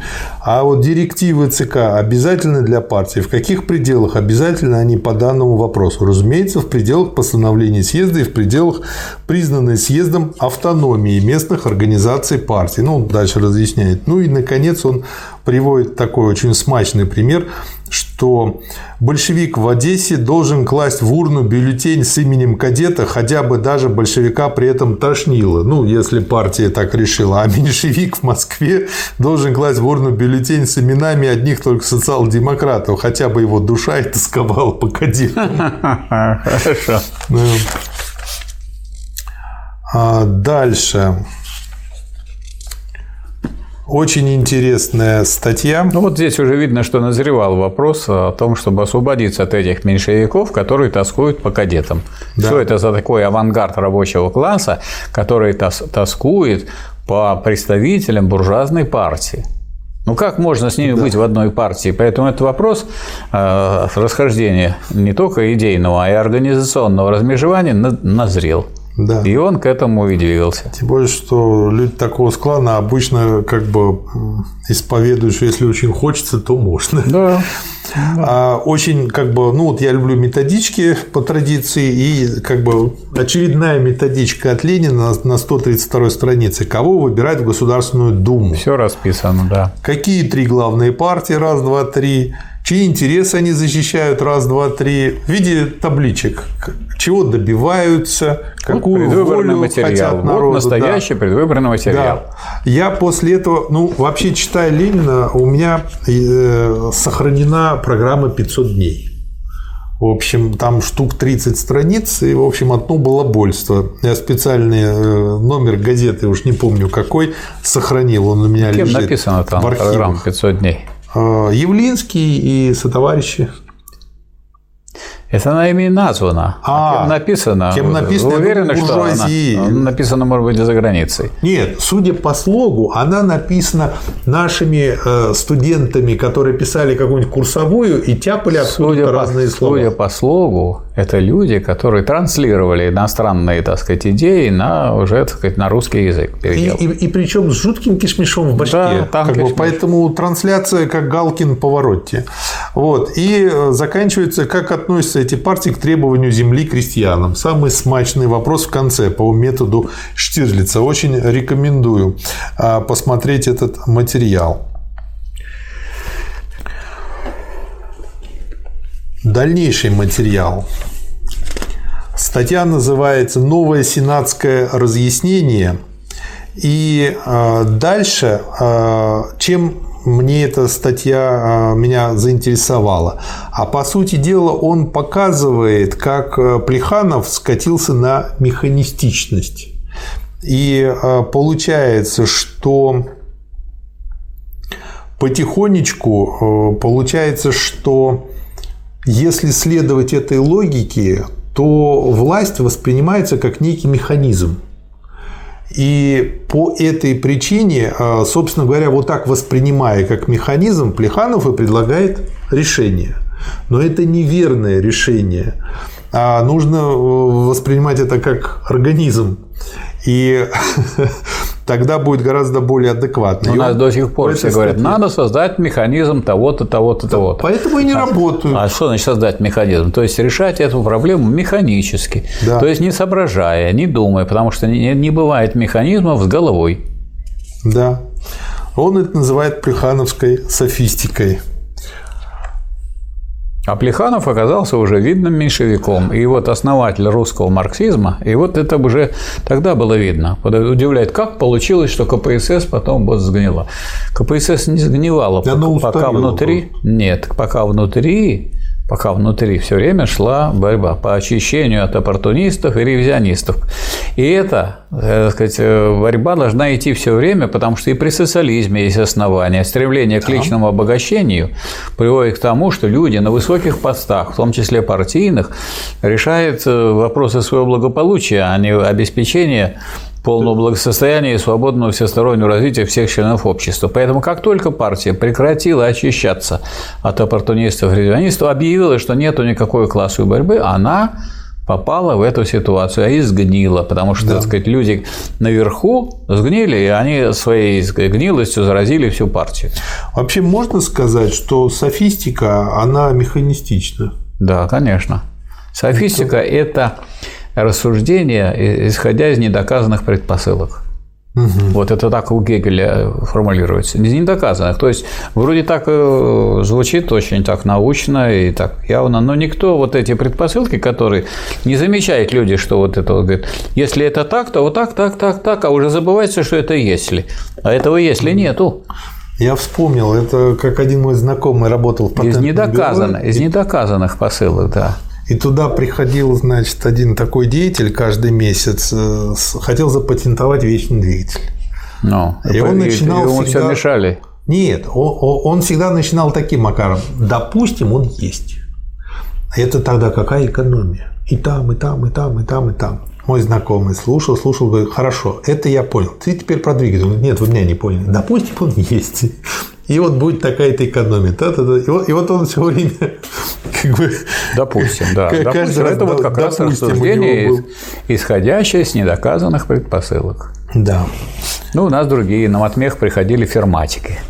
И тогда им выдвигали несколько студентов там третьего или четвертого курса. Чтобы они потренировались чтобы, на них, да? Нет, эти студенты изображали себя профессоров, доцентов, ага. и с ними беседовали, а те приносили. Угу. Иногда приходили в фуфайках такие люди, с тетрадками исписанными и так далее. Угу. Они якобы доказали теорему Ферма. Угу. И те их разбирали, сказали, вот мы изучим, мы посмотрим, мы обеспечим и так далее. Потому что таких вот дураковатых было очень, к сожалению, очень много. Но эти дураковатые, да. вот, ну хорошо, они там теорему, они никому сильно сильно много не мешает. А вот э, в политике это люди, которые забивают весь верх и могут, так сказать, весь верх своей болтовней забить. Зато как болтают? Да противно болтают. Разве можно слушать вот Хрущева что-нибудь умное сказал? Ничего же умное. Классовая борьба прекратилась. Как может классовая борьба прекратилась, пока есть классы? Раз есть классы, есть различия в положении. Раз есть различия в положении, есть различия в интересах. Значит, то, что выгодно одному классу, может быть, не выгодно другому классу или слою. Поэтому никак она не может прекратиться пока. Поэтому борьба рабочего класса за Э, полное уничтожение классов прекращается с полным уничтожением класса. Или социализм победил полностью окончательно. Как может он окончательно победить? Полностью да. Как он окончательно? Вот нам показали, как только объявили, что он, он окончательно, то есть все расслабились тогда, никто не стал бороться за это дело. Вы, вы окончательно подмели у себя в квартире? Если, Раз вы, окончательно, если вы окончательно подмели, то скоро вы умрете от, от мусора, грязи, пыли и так далее. Потому что там всякая зараза будет развиваться. Это гарантированно. Да. Статья называется «Кризис меньшевизма».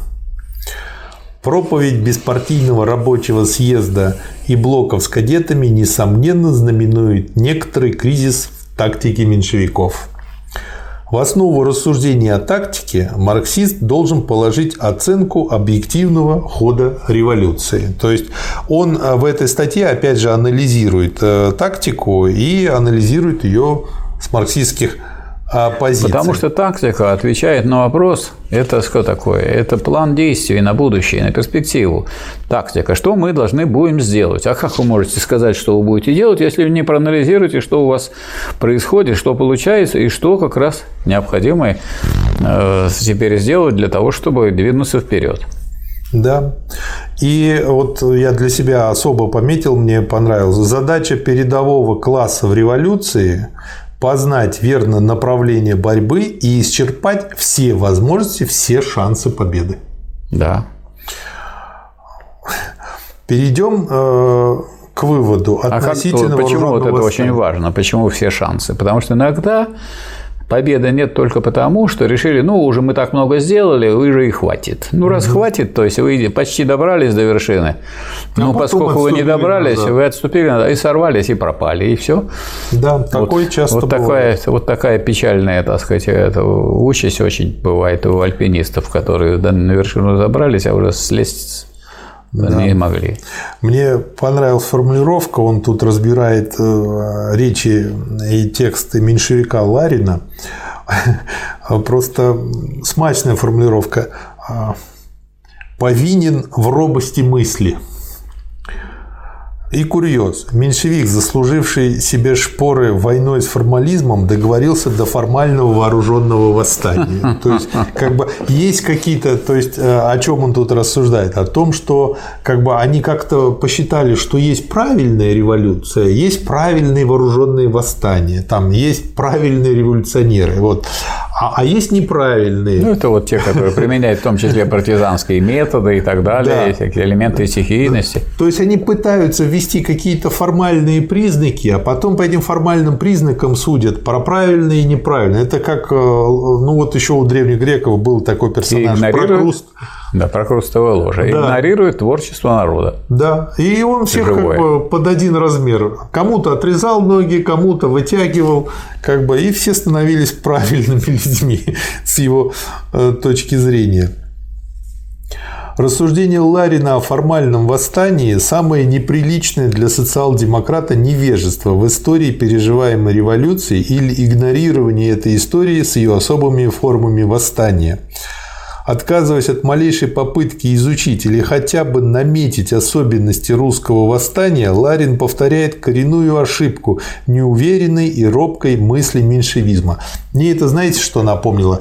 А, лет пять назад а, мы проводили конференцию в Московском государственном психолого-педагогическом университете. А, там выступал представитель э, одного из факультетов а напомню, это университет, который основан Крупской Надеждой Константиновной. А, и э, по их просьбе мы собрали где-то человек 150-200 коучей, бизнес-тренеров, специалистов в корпоративном обучении, то есть людей не особо левых взглядов, то есть мелкую буржуазию, э, специалисты в этой области. И они выступали с идеей, что нужно э, рассматривать педагогику, преподавание как бизнес. Ну, понятное дело. Сейчас все рассматривается как бизнес. Да. Почему не, не рассматривают педагогику? Ну, просто... Все уже пределе, а мы застряли. есть, Надо нам выйти на передний край. Учитель – это бизнесмен. Ну, естественно. И вот, это передовая точка да. зрения с их точки зрения. И даже самых прожженных бизнес-тренеров, которые зарабатывают по 100-200 тысяч рублей за день работы в найме, а это, это их точка зрения настолько поразила, что они там возмущенно задавали вопросы, выражали свое несогласие полное с этим.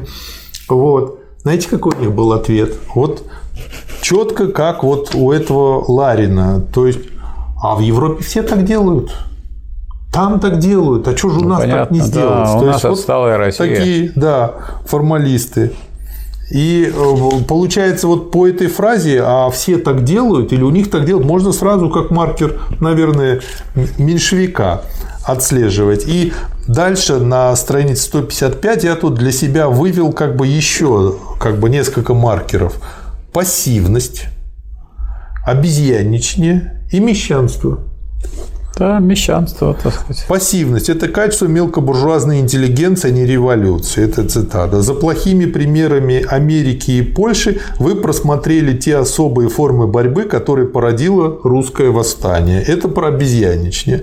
Называть мелкую борьбу наивыгоднейшим путем – это цитата, то есть наивыгоднейшей формой борьбы народа в особую эпоху нашей революции, и в то же время отказываться признать активные задачи партии передового трудового класса на почве этого наивыгоднейшего пути, значит не уметь мыслить и нечестно мыслить. Мещанство. Он это назвал не мещанством, а теорией пассивности. То есть вот есть как бы три признака у теории пассивности. Пассивность, обезьяничание и мещанство. Голос его довольно яственно звучит уже не с сегодняшнего дня в устах Плеханова и Аксельрода, единственных, собственно говоря, европейцев в нашей варварской среде. Вот так. Стихийные порывы варваров, планомерные действия европейцев. Известно, что Россия носила выкинутые Европой шляпки. Да. И э, дальше, вот э, опять же спрашивают, где диалектика? Вот классный пример э, использования диалектики как просто вот логического оружия. Логика у Ларина из рук вон плоха. Стихийную политическую стачку он противопоставляет не планомерной политической стачке, а планомерному участию, скажем, в Булыгинской думе. Вот да. Нет, товарищ Ларин, если бы вы усвоили себе дух марксизма, а не одни только слова, вы знали бы отличие революционного диалектического материализма от оппортунизма объективных в кавычках историков.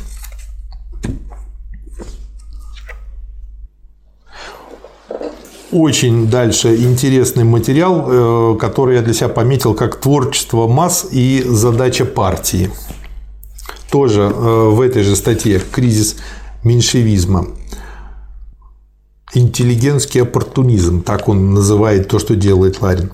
С одной стороны, когда есть объект, вот это про творчество масс, когда есть объективные условия для непосредственно революционного натиска масс, тогда обслуживание стихии э, цитата, эти два слова, есть высшая политическая задача партии противополагать такую революционную работу политики, в кавычках, значит не сводить политику до политиканства. Это значит превозносить политику думской борьбы, ставя ее выше политики масс в октябре и декабре.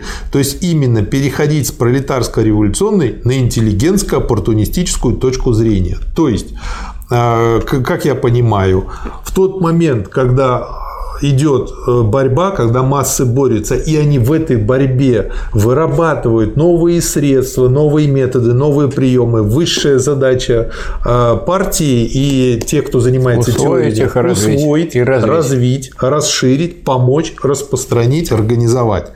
А если это не делать, то это будет обычное интеллигентское, оппортунистическое ну, вот, политиканство. Вот, и эту вот формулу Ленин потом начиная вот с этого времени, потом mm-hmm. применяет, потому что это ведь для самых разных периодов верно. Раз партия, по идее, есть соединение научного социализма с рабочим движением, здесь должны быть интеллигенты обязательно, которые да. вносят да, Но они, кроме того, что они вносят э, знания, они ну, вносят и мелкобуржуазное иногда сознание.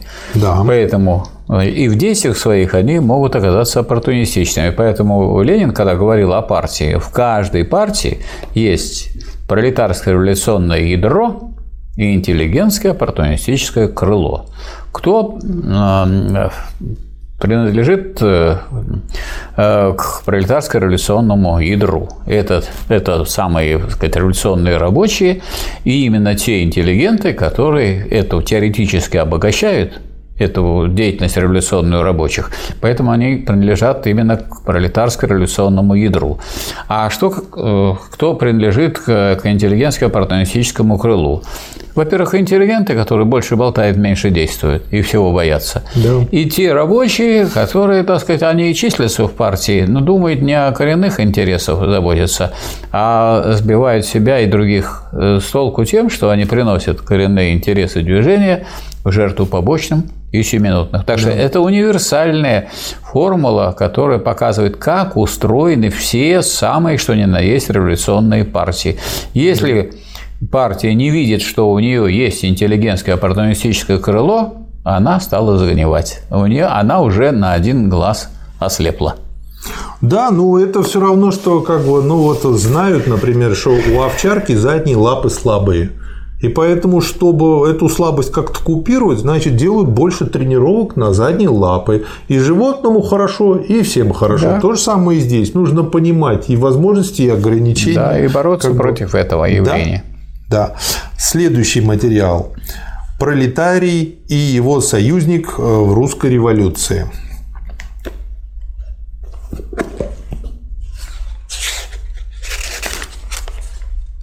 а пролетариат и его союзник в русской революции. Собственно говоря, а, очень э, как бы интересный материал, потому что это по поводу материала Каутского, э, в котором он отвечает на вопросы Плеханова. И Плеханов Каутскому задал там три вопроса и, э, видимо, хотел как-то сманипулировать немножко. А, вопросы звучали так. Значит, Плеханов, которого кадет Мельгунов метко назвал сегодня в товарище прежним лидером и теоретиком русской социал-демократии спрашивал Каутска. Первое. Об общем характере русской революции, буржуазная она или социалистическая. Второе. Об отношении социал-демократии к буржуазной демократии. И третье. О тактике социал-демократии на выборах в Думу. Вождь русских оппортунистов желал выучить из Каутского одобрение блоков с кадетами. Поверхностно было бы рассматривать русскую революцию как движение, направленное к свержению абсолютизма. Надо рассматривать ее как пробуждение широких масс народа к самостоятельной политической деятельности. Такова основная посылка Каутского. То есть он, в общем-то, раскусил посыл Плеханова и помимо того, что дал ответы на его вопросы э, вполне, он еще и использовал эти ответы для пропаганды и э, развития Э, социал-демократических идей. Надо посмотреть на положение масс, на объективные условия их жизни, на развлечение класса внутри их, на реальное содержание той свободы, к которой они на деле стремятся.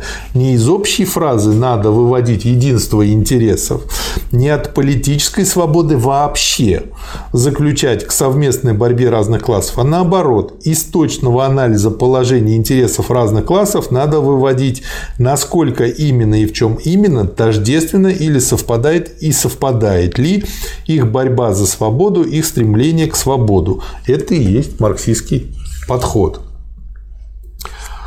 О поражении или победе революции надо заключать не на основании насилий правительства и проявлений реакции, а на основании учета положения массы в борьбе за землю.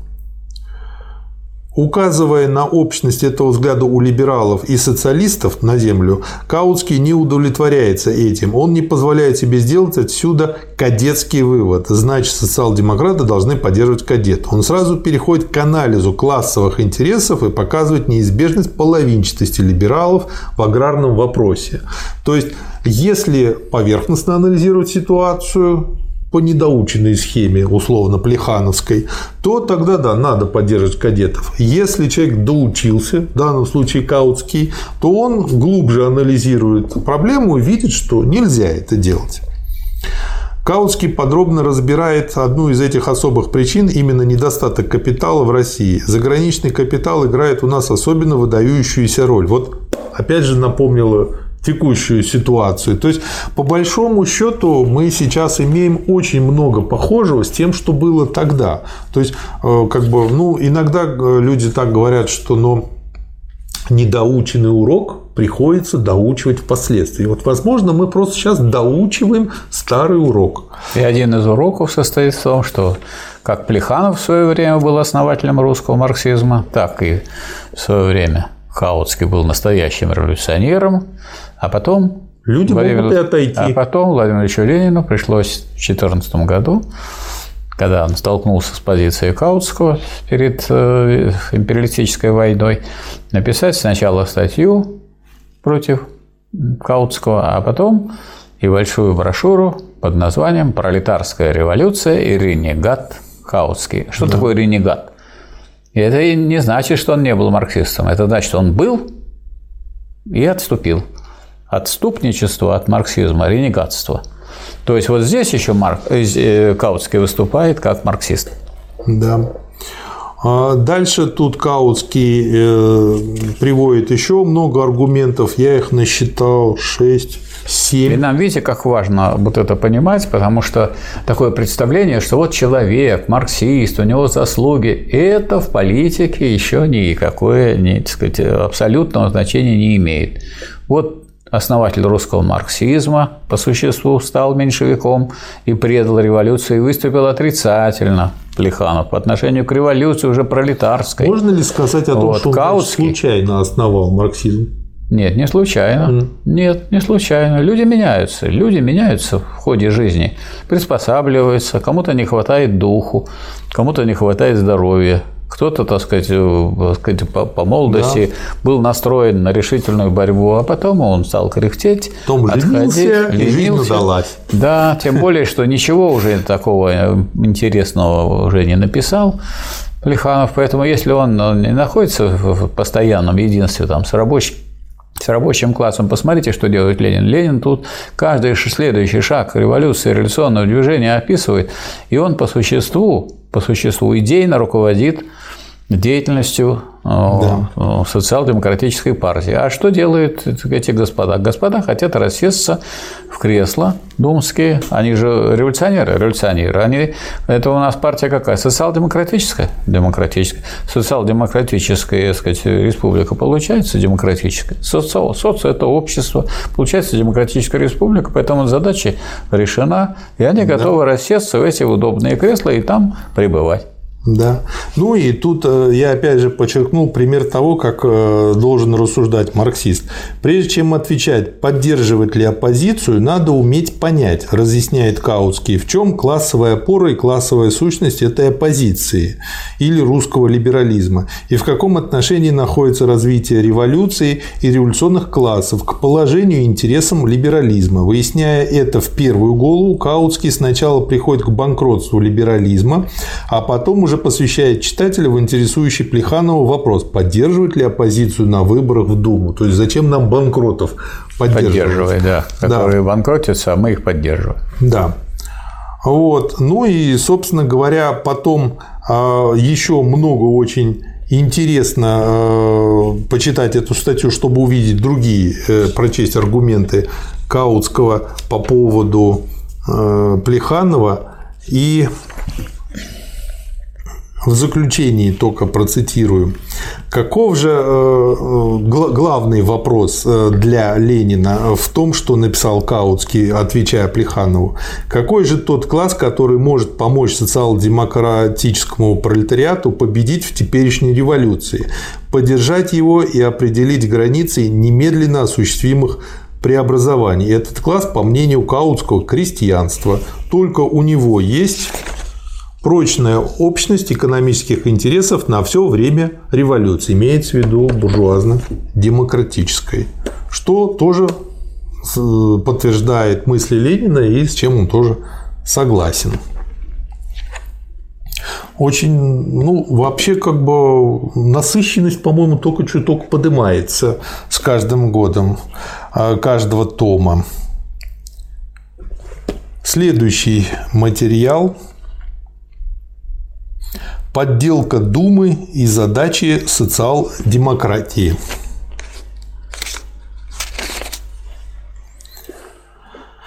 Царское правительство неуклонно продолжает в кавычках вести работу по подделке Думы. Но я тут для себя отметил, граждане проголосовали за новую конституцию. Такая параллель вылезла в башке. На днях вышла инструкция запрещающая выдачу бланков избирательных записок нелегализированным партиям. Закрытие газет становится все более военно-полевым. Аресты усиливаются, производятся обыски и облавы с самой прозрачной целью раздобыть имена выборщиков и влиятельных избирателей, убрать тех и других. Одним словом, избирательная кампания в полном разгаре. Когда либерала обругают, он говорит «Слава Богу, что меня не ударили». Когда его ударят, он благодарит Бога, что его не убили. Когда его убьют, он возблагодарит Бога за то, что его бессмертную душу избавили от тлетной земной оболочки. В общем, на ухищрение и повороты реакции отвечать надо не приспособлением вправо, а углублением и расширением революционной проповеди в пролетарских массах, развитием духа революционной классовой борьбы и революционных классовых организаций. Этим и только этим вы укрепляете силу единственных борцов против реакции при всех и всяческих поворотах и ухищрениях ее. Ну и опять же отметил как юмор о премудрые пескари пресловутой прогрессивной интеллигенции. Политика беспринципного практицизма есть самая непрактичная политика.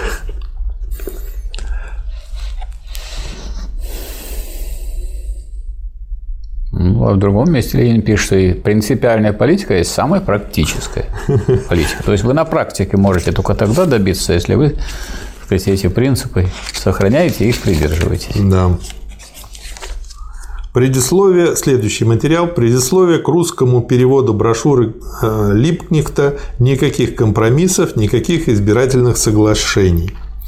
Нам важно отметить здесь приемы рассуждения Липнихта. Важно показать, как он... Вильгельма Липнихта здесь. Да. Важно показать, как он э, подходил к вопросу о соглашениях, чтобы помочь русскому читателю самостоятельно подойти к разрешению интересующего нас вопроса о блоках с кадетами – то есть видно, что вот сколько материала Ленин писал по поводу вот этих блоков а, с кадетами, какая была острая дискуссия и что в нее были вовлечены не только в России, но повсюду а, социал-демократы. Он разбирает, не является ли союзник скрытым врагом, которого особенно опасно пустить в свои ряды. То есть, э, по сути, вот эта статья – это хорошая методичка против того, э, как нужно бороться против скрытых врагов. В этом ее ценность.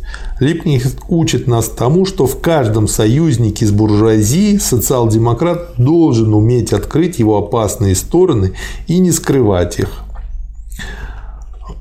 врага, который протягивает нам руку для избирательного соглашения и втирается к нам как друг и брат. Такого врага и только такого мы должны бояться. И вот я думаю, собственно говоря, вот много таких нам и подвалило к 80-м.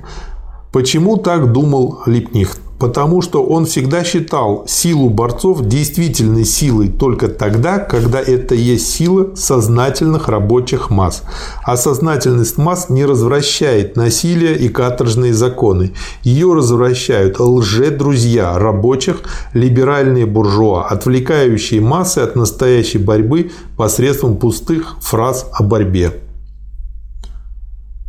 большую опасность ложных друзей по сравнению с прямыми врагами, отмечая, он говорил, введение нового закона против социалистов было бы меньшим злом, чем затушевывание классовой противоположности и партийных границ благодаря избирательным соглашениям. Только плохие социал-демократы способны пренебрежительно говорить о том вреде, который приносит рабочим массам присоседживающиеся к ним посредством избирательных соглашений либеральные предатели народной свободы. То есть очень э, ценный материал. Э, почему? Потому что уже имея опыт того, как вот э, все у нас было, по сути дела, развалено, и читая Все время находили это... союзников да. на самом деле из своих врагов. Да. И пришли, так сказать, прямо в противоположном. Мне очень целям. понравилось, потому что все вот эти наши Академия госслужбы, Государственный университет управления, а, Высшая школа экономики. Академия народного хозяйства. Когда они были созданы и с кем вместе? То есть, это ж в какую бредовую башку могло прийти, что построение хозяйства социалистического государства нужно делать по методикам капиталистических профессоров. И это 60-е, 70-е годы. Да. Это Хрущев и Брежнев. Да. И вроде бы как и стоящие бы за ним, и стоящие за ним враги уже социализма. Да. Не вредят ли соглашения на выборах тому, что нам особенно дорого – чистоте принципов социал-демократизма?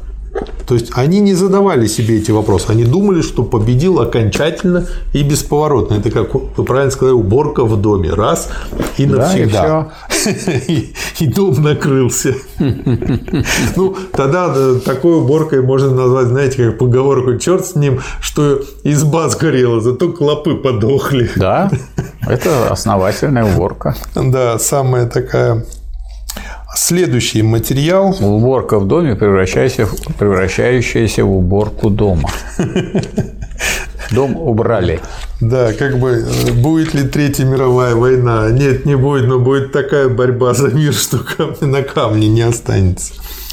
Социал-демократия и выборы в Петербурге. Очень интересный э, материал. Конференция Петербургской социал-демократии организации приняла решение не заключать блока с кадетами, а предложить соглашение трудовикам и социалистам-революционерам. Меньшевики внесли ряд протестов по формальным основаниям и, будучи в меньшинстве, покинули конференцию. В общем, как всегда. А мы намерены поэтому рассмотреть основные вопросы, возникающие по поводу этого происшествия. А именно, первое – состав конференции, второе – непосредственный повод ухода меньшевиков и третье – значение всего происшествия. То есть, а, в этой статье он э, как бы анализирует, там, а вот если бы меньшевики не ушли, что бы произошло, вот, а, а почему так, а не иначе. В общем, очень подробно все это разбирается. Российская социал-демократическая рабочая партия организована демократически. Вот тоже очень интересный э, как бы штришок, который до этого мне не приходил в голову.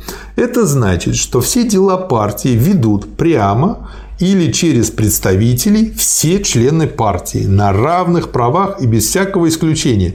Причем все должностные лица, все руководящие коллеги, все учреждения партии выборные, подотчетные, сменяемые. То есть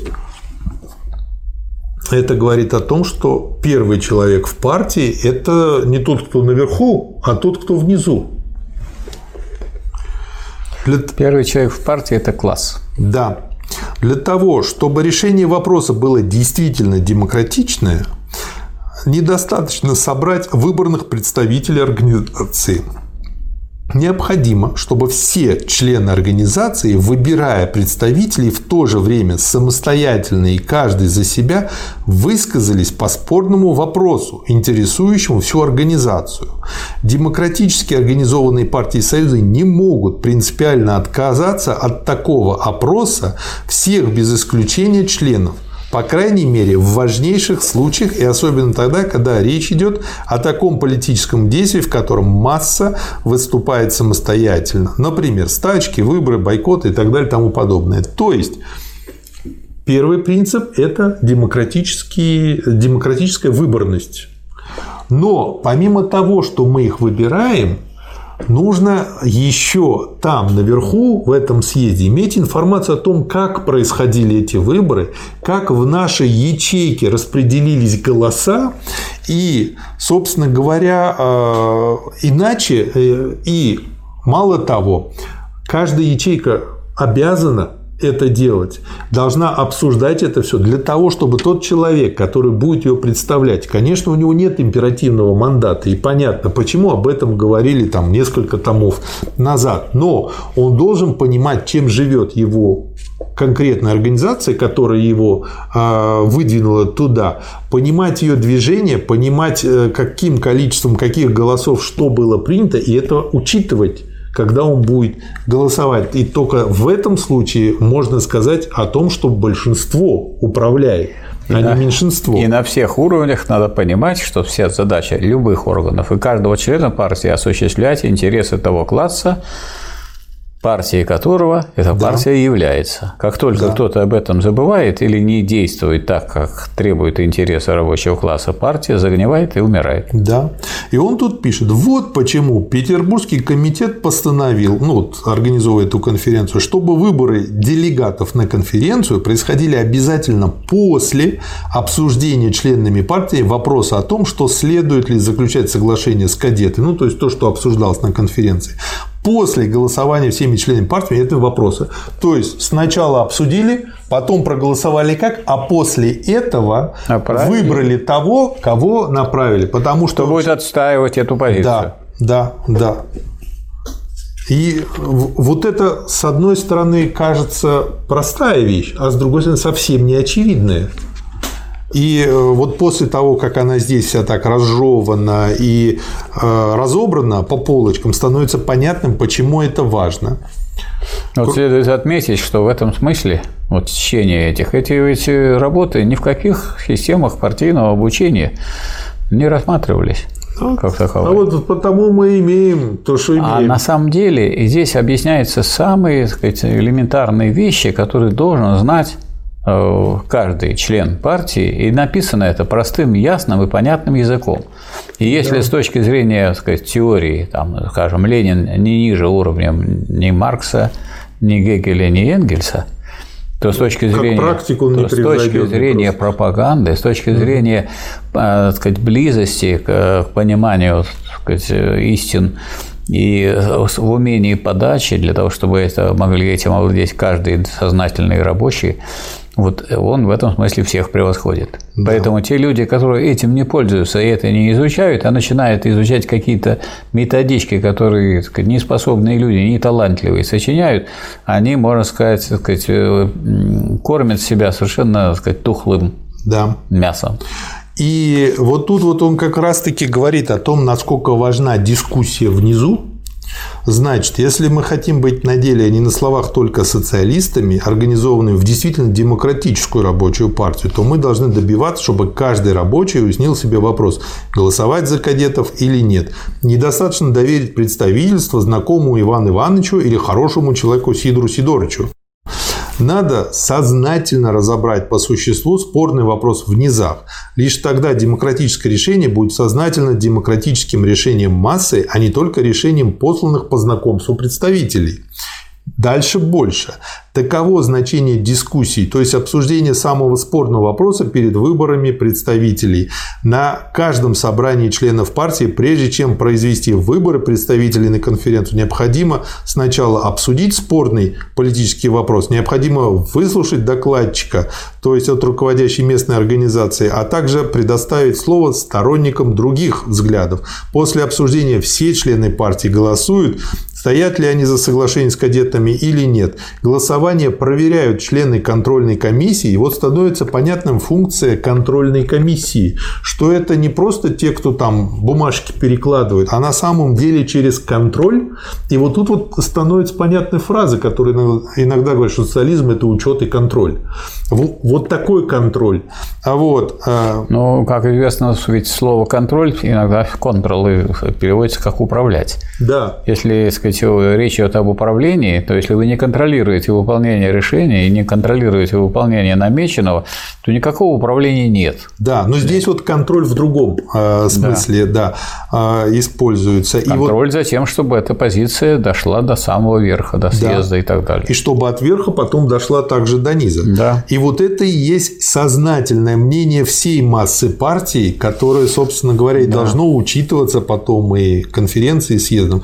И вот э, соответственно, вот Почему на этом так подробно здесь остановился? Это, кстати, можно использовать и в других делах, естественно, но он просто из этого потом объясняет, а, каков получился и почему они это требовали, и что э, состав конференции какой был, и что как бы неважно, остались бы меньшевики или бы не остались, но как бы все равно бы решение было бы не в их пользу. Дальше э, 257 страница. Очень короткий, очень смачный, четкий материал про то, как выглядит мандат. То есть раньше для меня что такое был мандат? Ну, какая-то бумажка, где написано, что, значит, меня выбрали, ну, может, моя фотография, если что-то современное, вот, а, и там чья-то подпись, сроки там, и так далее, да? А оказывается, у мандата, собственно говоря, есть еще дополнительная функция, которая совсем не очевидна мне, чайнику. Какие мандаты оспаривались? Такие, при получении которых были допущены неправильности. Например, не было контроля, вот этого вот контроля, который а, потребовали э, при выборе кандидатов со стороны членов контрольной комиссии. Не было дискуссий обсуждения и не было голосований. То есть как я э, То понял... есть мандат это же поручение, а если не было дискуссии, не было обсуждения, есть... не было решения, какой же это мандат? Видимо, смысл мандатов это поручение да. делегату осуществлять ту линию, за которую проголосовали. Я вот думаю, что э, может, если так не делали, то имеет смысл, если мы будем использовать мандаты когда-то в работе, то в этом мандате просто сделать пункт там, какое было обсуждение варианты, какое голосование, да, чтобы да. эту информацию тот, кто принес мандат, с собой бы и принес. Да, там может быть написано в соответствии Да. с решением делегирован для того, чтобы отставить такую-то позицию. Может Да. быть и так. Да. Ну и дальше Ленин описал, как они поступили с теми мандатами, которые не прошли проверку. Вот, и объясняет, почему. Так сделал, на мой взгляд, абсолютно логичный вариант. И э, показывает, опять же, что, в общем-то, все эти разговоры меньшевиков по поводу того, что это нелегитимно, это, в общем-то, полная ерунда. Демократизм состоит не в том, чтобы масса по знакомству доверяла отдельным своим представительствам, то- представителям, что сейчас в большинстве случаев, а в том, чтобы вся масса сама подавала сознательно голос по существу важнейших вопросов. То есть, чтобы все люди участвовали в управлении. Вот это и есть демократизм. направляли людей на любую там конференцию или съезд выполнять свои, так сказать, наказы. Да. Вот. э, Следующий раздел в этой статье, э, который называется «Социал-демократия. Выборы в Думу».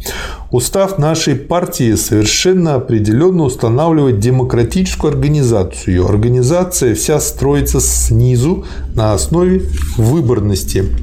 Организации объявлены по уставу партии самостоятельными, автономными в своей местной деятельности. Центральный комитет по уставу объединяет и направляет всю работу партии.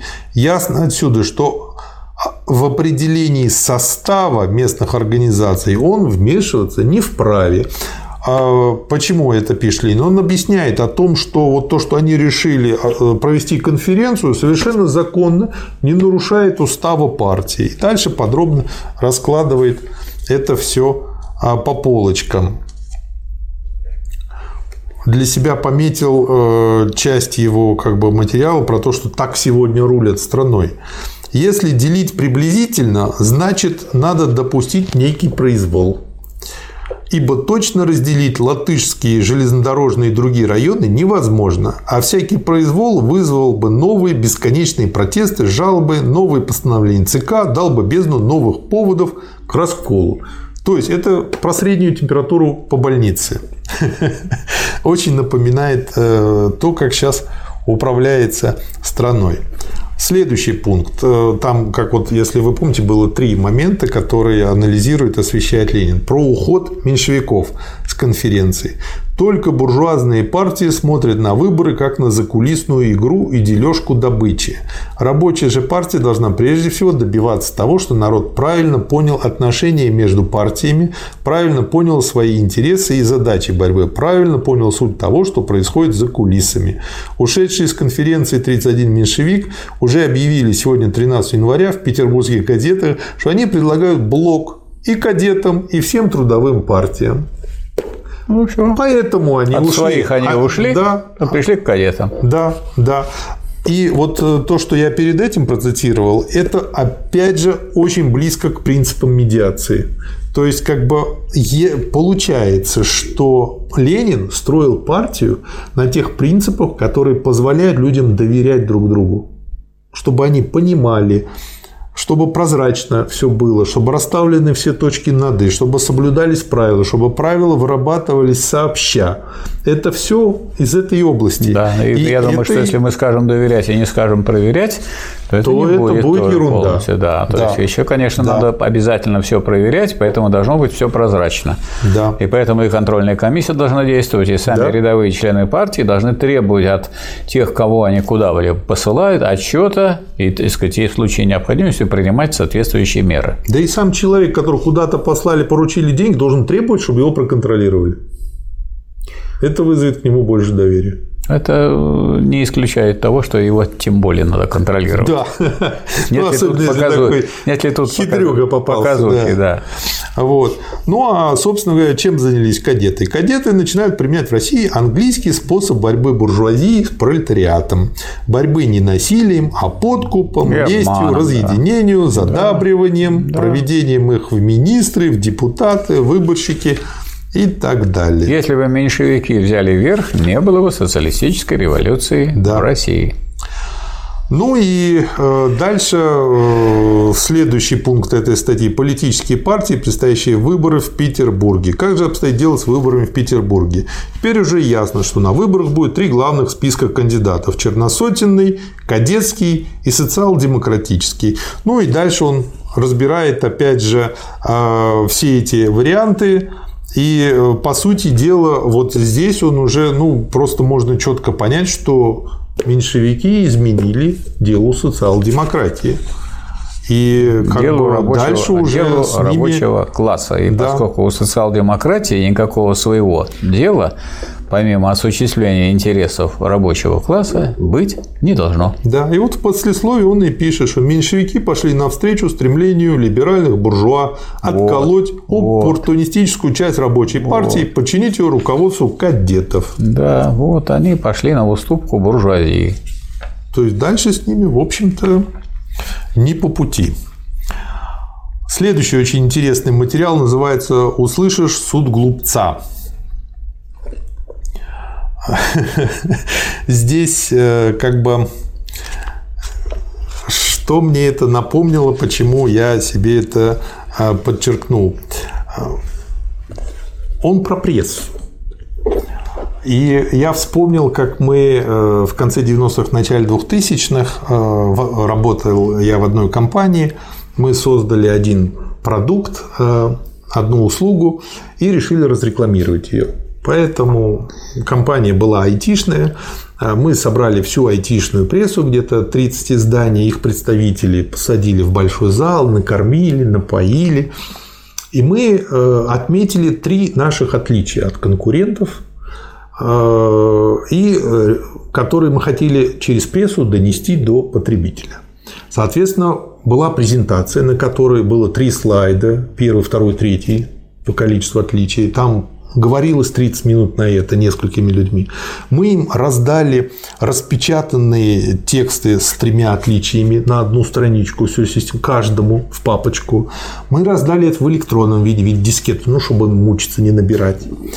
А, вот. Э, мы говорили так. Потом был фуршет, на котором мы еще раз это все 30 раз им долбали в голову. На... Через неделю собираем прессу, что они там написали – ни один не угадал даже количество.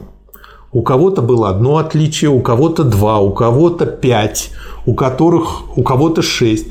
Я уже не говорю про содержимое. Значит, вы, наверное, не только закуску давали, а что-то еще. А, не, ну там как бы все ушли на свои Но мы для таких случаев, если человека унесли, мы его как бы сопроводили печатным электронным вариантом, так что он мог оттуда воспользоваться карманным клибордом или еще чем-то и просто содрать. То есть я тогда для себя отметил, что уже тогда наша пресса настолько, в общем, деградировала, что даже списать не может. Вот, ужас. И здесь, собственно говоря, материал на эту тему, кому интересно, рекомендую почитать и получить удовольствие. Следующий э, материал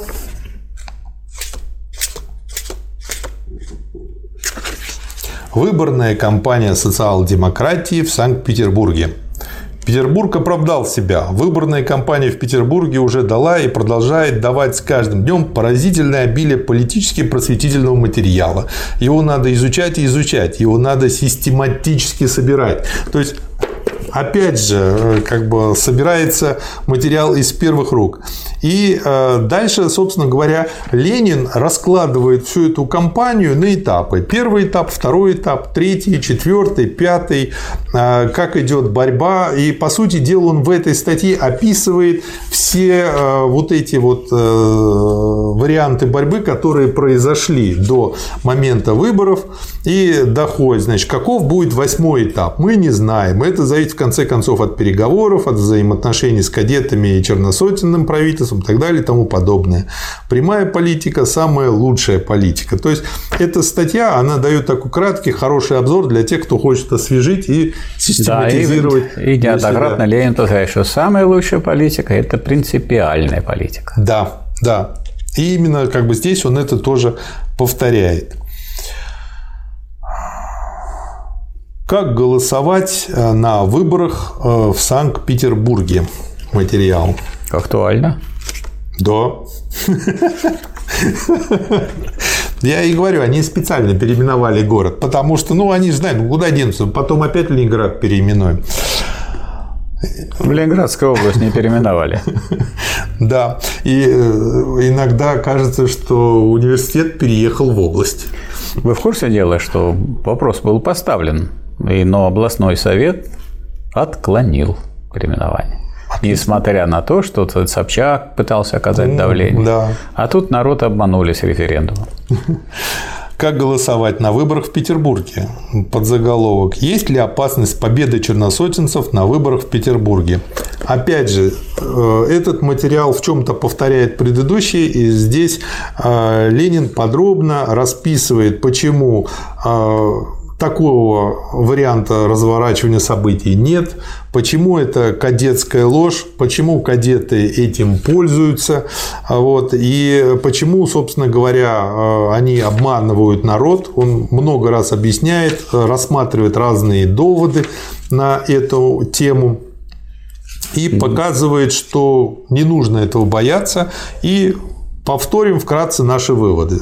Такое резюме. В Петербурге борются на выборах только три главные партии. И перед избирателями будет три списка кандидатов. Черносотенный, кадетский и социал-демократический. Опасность победы черносотенцев есть вздорная и лживая выдумка. Даже при наихудшем разделении кадетских голосов между кадетами и социал-демократами победа черносотенцев невозможна. Ну и дальше призывает голосовать за социал-демократов. И, по сути дела, как бы можно считать, что это очень хорошая методичка, опять же. Э, дальше два комплекта материала. Выборы по рабочей курии и другой материал, о нем позже. Значит, первый материал – Опять же, я для себя здесь отметил про предательство меньшевиков. Сейчас. Надо еще отметить, что была рабочая курия. То есть даже при царе предполагалось, что какую-то часть мест в Думе получат представители рабочих. Ну а сейчас мы докурились до того, что как бы все, поздно пить говорят, боржом. Говорят, что среди э, депутатов Госдумы от партии «Единая Россия» какие-то рабочие есть. Но это те рабочие, которые предали свой да, рабочий, люмпины, чем рабочие. рабочий класс. Да. Люмпины – это люди не разобравшиеся. Предатели страшнее люмпинов. Да. Ну, собственно говоря, фраза Ленина «Меньшевики повернули к кадетам, пролетариат Петербурга отвернулся от меньшевиков». Эссе и чем это подтверждается, что а, на тех выборах, что состоялось, в тех местах, где э, социал-демократов представляли меньшевики, и там же были еще и эсеры, рабочие всегда голосовали за эсеров. И Ленин показывает, как, э, ну там просто на цифрах, э, в этом и в следующих материалах, что если бы не меньшевики, то все эти места были бы за социал-демократами. А только вот благодаря им и тому, что они пели кадетские дифирамбы, народ уже просто-напросто да. про кадетов ничего Поэтому слышать не стремление, хотел. так сказать, к большой партии за счет того, что там много очень оппортунистов и ревизионистов, ничего не дает партии, а ставит ее в худшее положение. Да. Лучше освободиться от этого балласта. Как да. вы знаете, так сказать, когда освобождаешься от балласта, стратостат поднимается вверх. Да. Это как в анекдоте. Как писать, статосрат или статосрат? На это был ответ. Пишите лучше дирижополь. И в следующей статье «Борьба социал-демократов и социал-революционеров СССР на выборах в рабочей куре в Санкт-Петербурге» как раз вот подробно то, что я сказал, и э, разбирается. Крупный успех, который имели на выборах в рабочей курии СССР, поверг в уныние многих социал-демократов не унывать, не горевать, а изучить минувшие выборы, чтобы добиться, добраться до причин их относительного неуспеха и обеспечить правильную постановку дальнейшей работы социал-демократов в рабочей среде. То есть это первый вывод. Дальше Ленин показывает а, интересную вещь, что на самом деле, несмотря на вот таких вот любимых меньшевиков, социал-демократы победили эсеров, потому что их выбрали больше. И тех местах, где социал-демократов представляли большевики, они побеждали. В тех, а в других местах, где э, меньшевики, меньшевики в большинстве случаев проигрывали. проигрывали. Вот. И почему проигрывали? Потому что голосовали за блок с кадетами. А рабочим это уже было поперек горла. То есть э, народ революционировался, да. а меньшевики тянули назад. И вот сейчас, когда прошли выборы, Ленин пытается собрать информацию для того, чтобы ее изучить и научиться на ошибках. Мы обращаемся поэтому с убедительной просьбой ко всем местным районным и подрайонным работникам социал-демократии в Санкт-Петербурге с просьбой доставить точные данные приблизительно по следующей программе. Первый район, второе название завода, третье число рабочих, четвертое число голосовавших, пятое направление боровшихся кандидатов, эсеры, большевик, меньшевик, другие партии, шестое число голосов, поданных за каждого кандидата. Свод таких данных послужит прочной опорой опорной базы для оценки разных сторон социал-демократической работы и для суждения о наших успехах или неудачах на следующих выборах. То есть все используется для анализа и дальнейшей борьбы и работы. Остался небольшой материал, посвященный Второй Думе. Сейчас его откроем мы движемся к концу тома.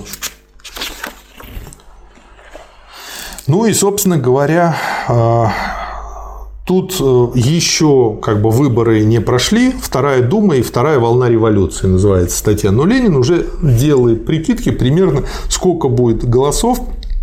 И получается, что у социал-демократов примерно 100 голосов. Что же это значит?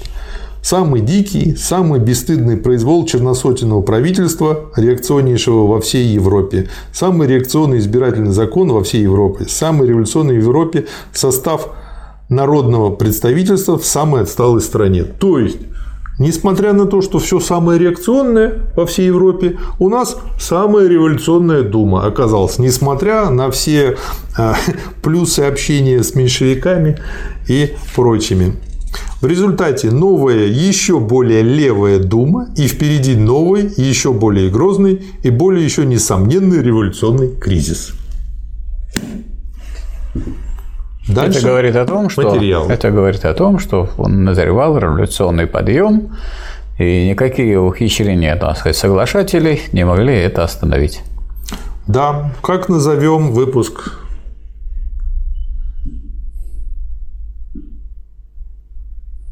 Как использовать выборы в парламент? Отлично. Спасибо, Михаил Васильевич. Спасибо, уважаемые слушатели. Спасибо, товарищ. Так, давайте.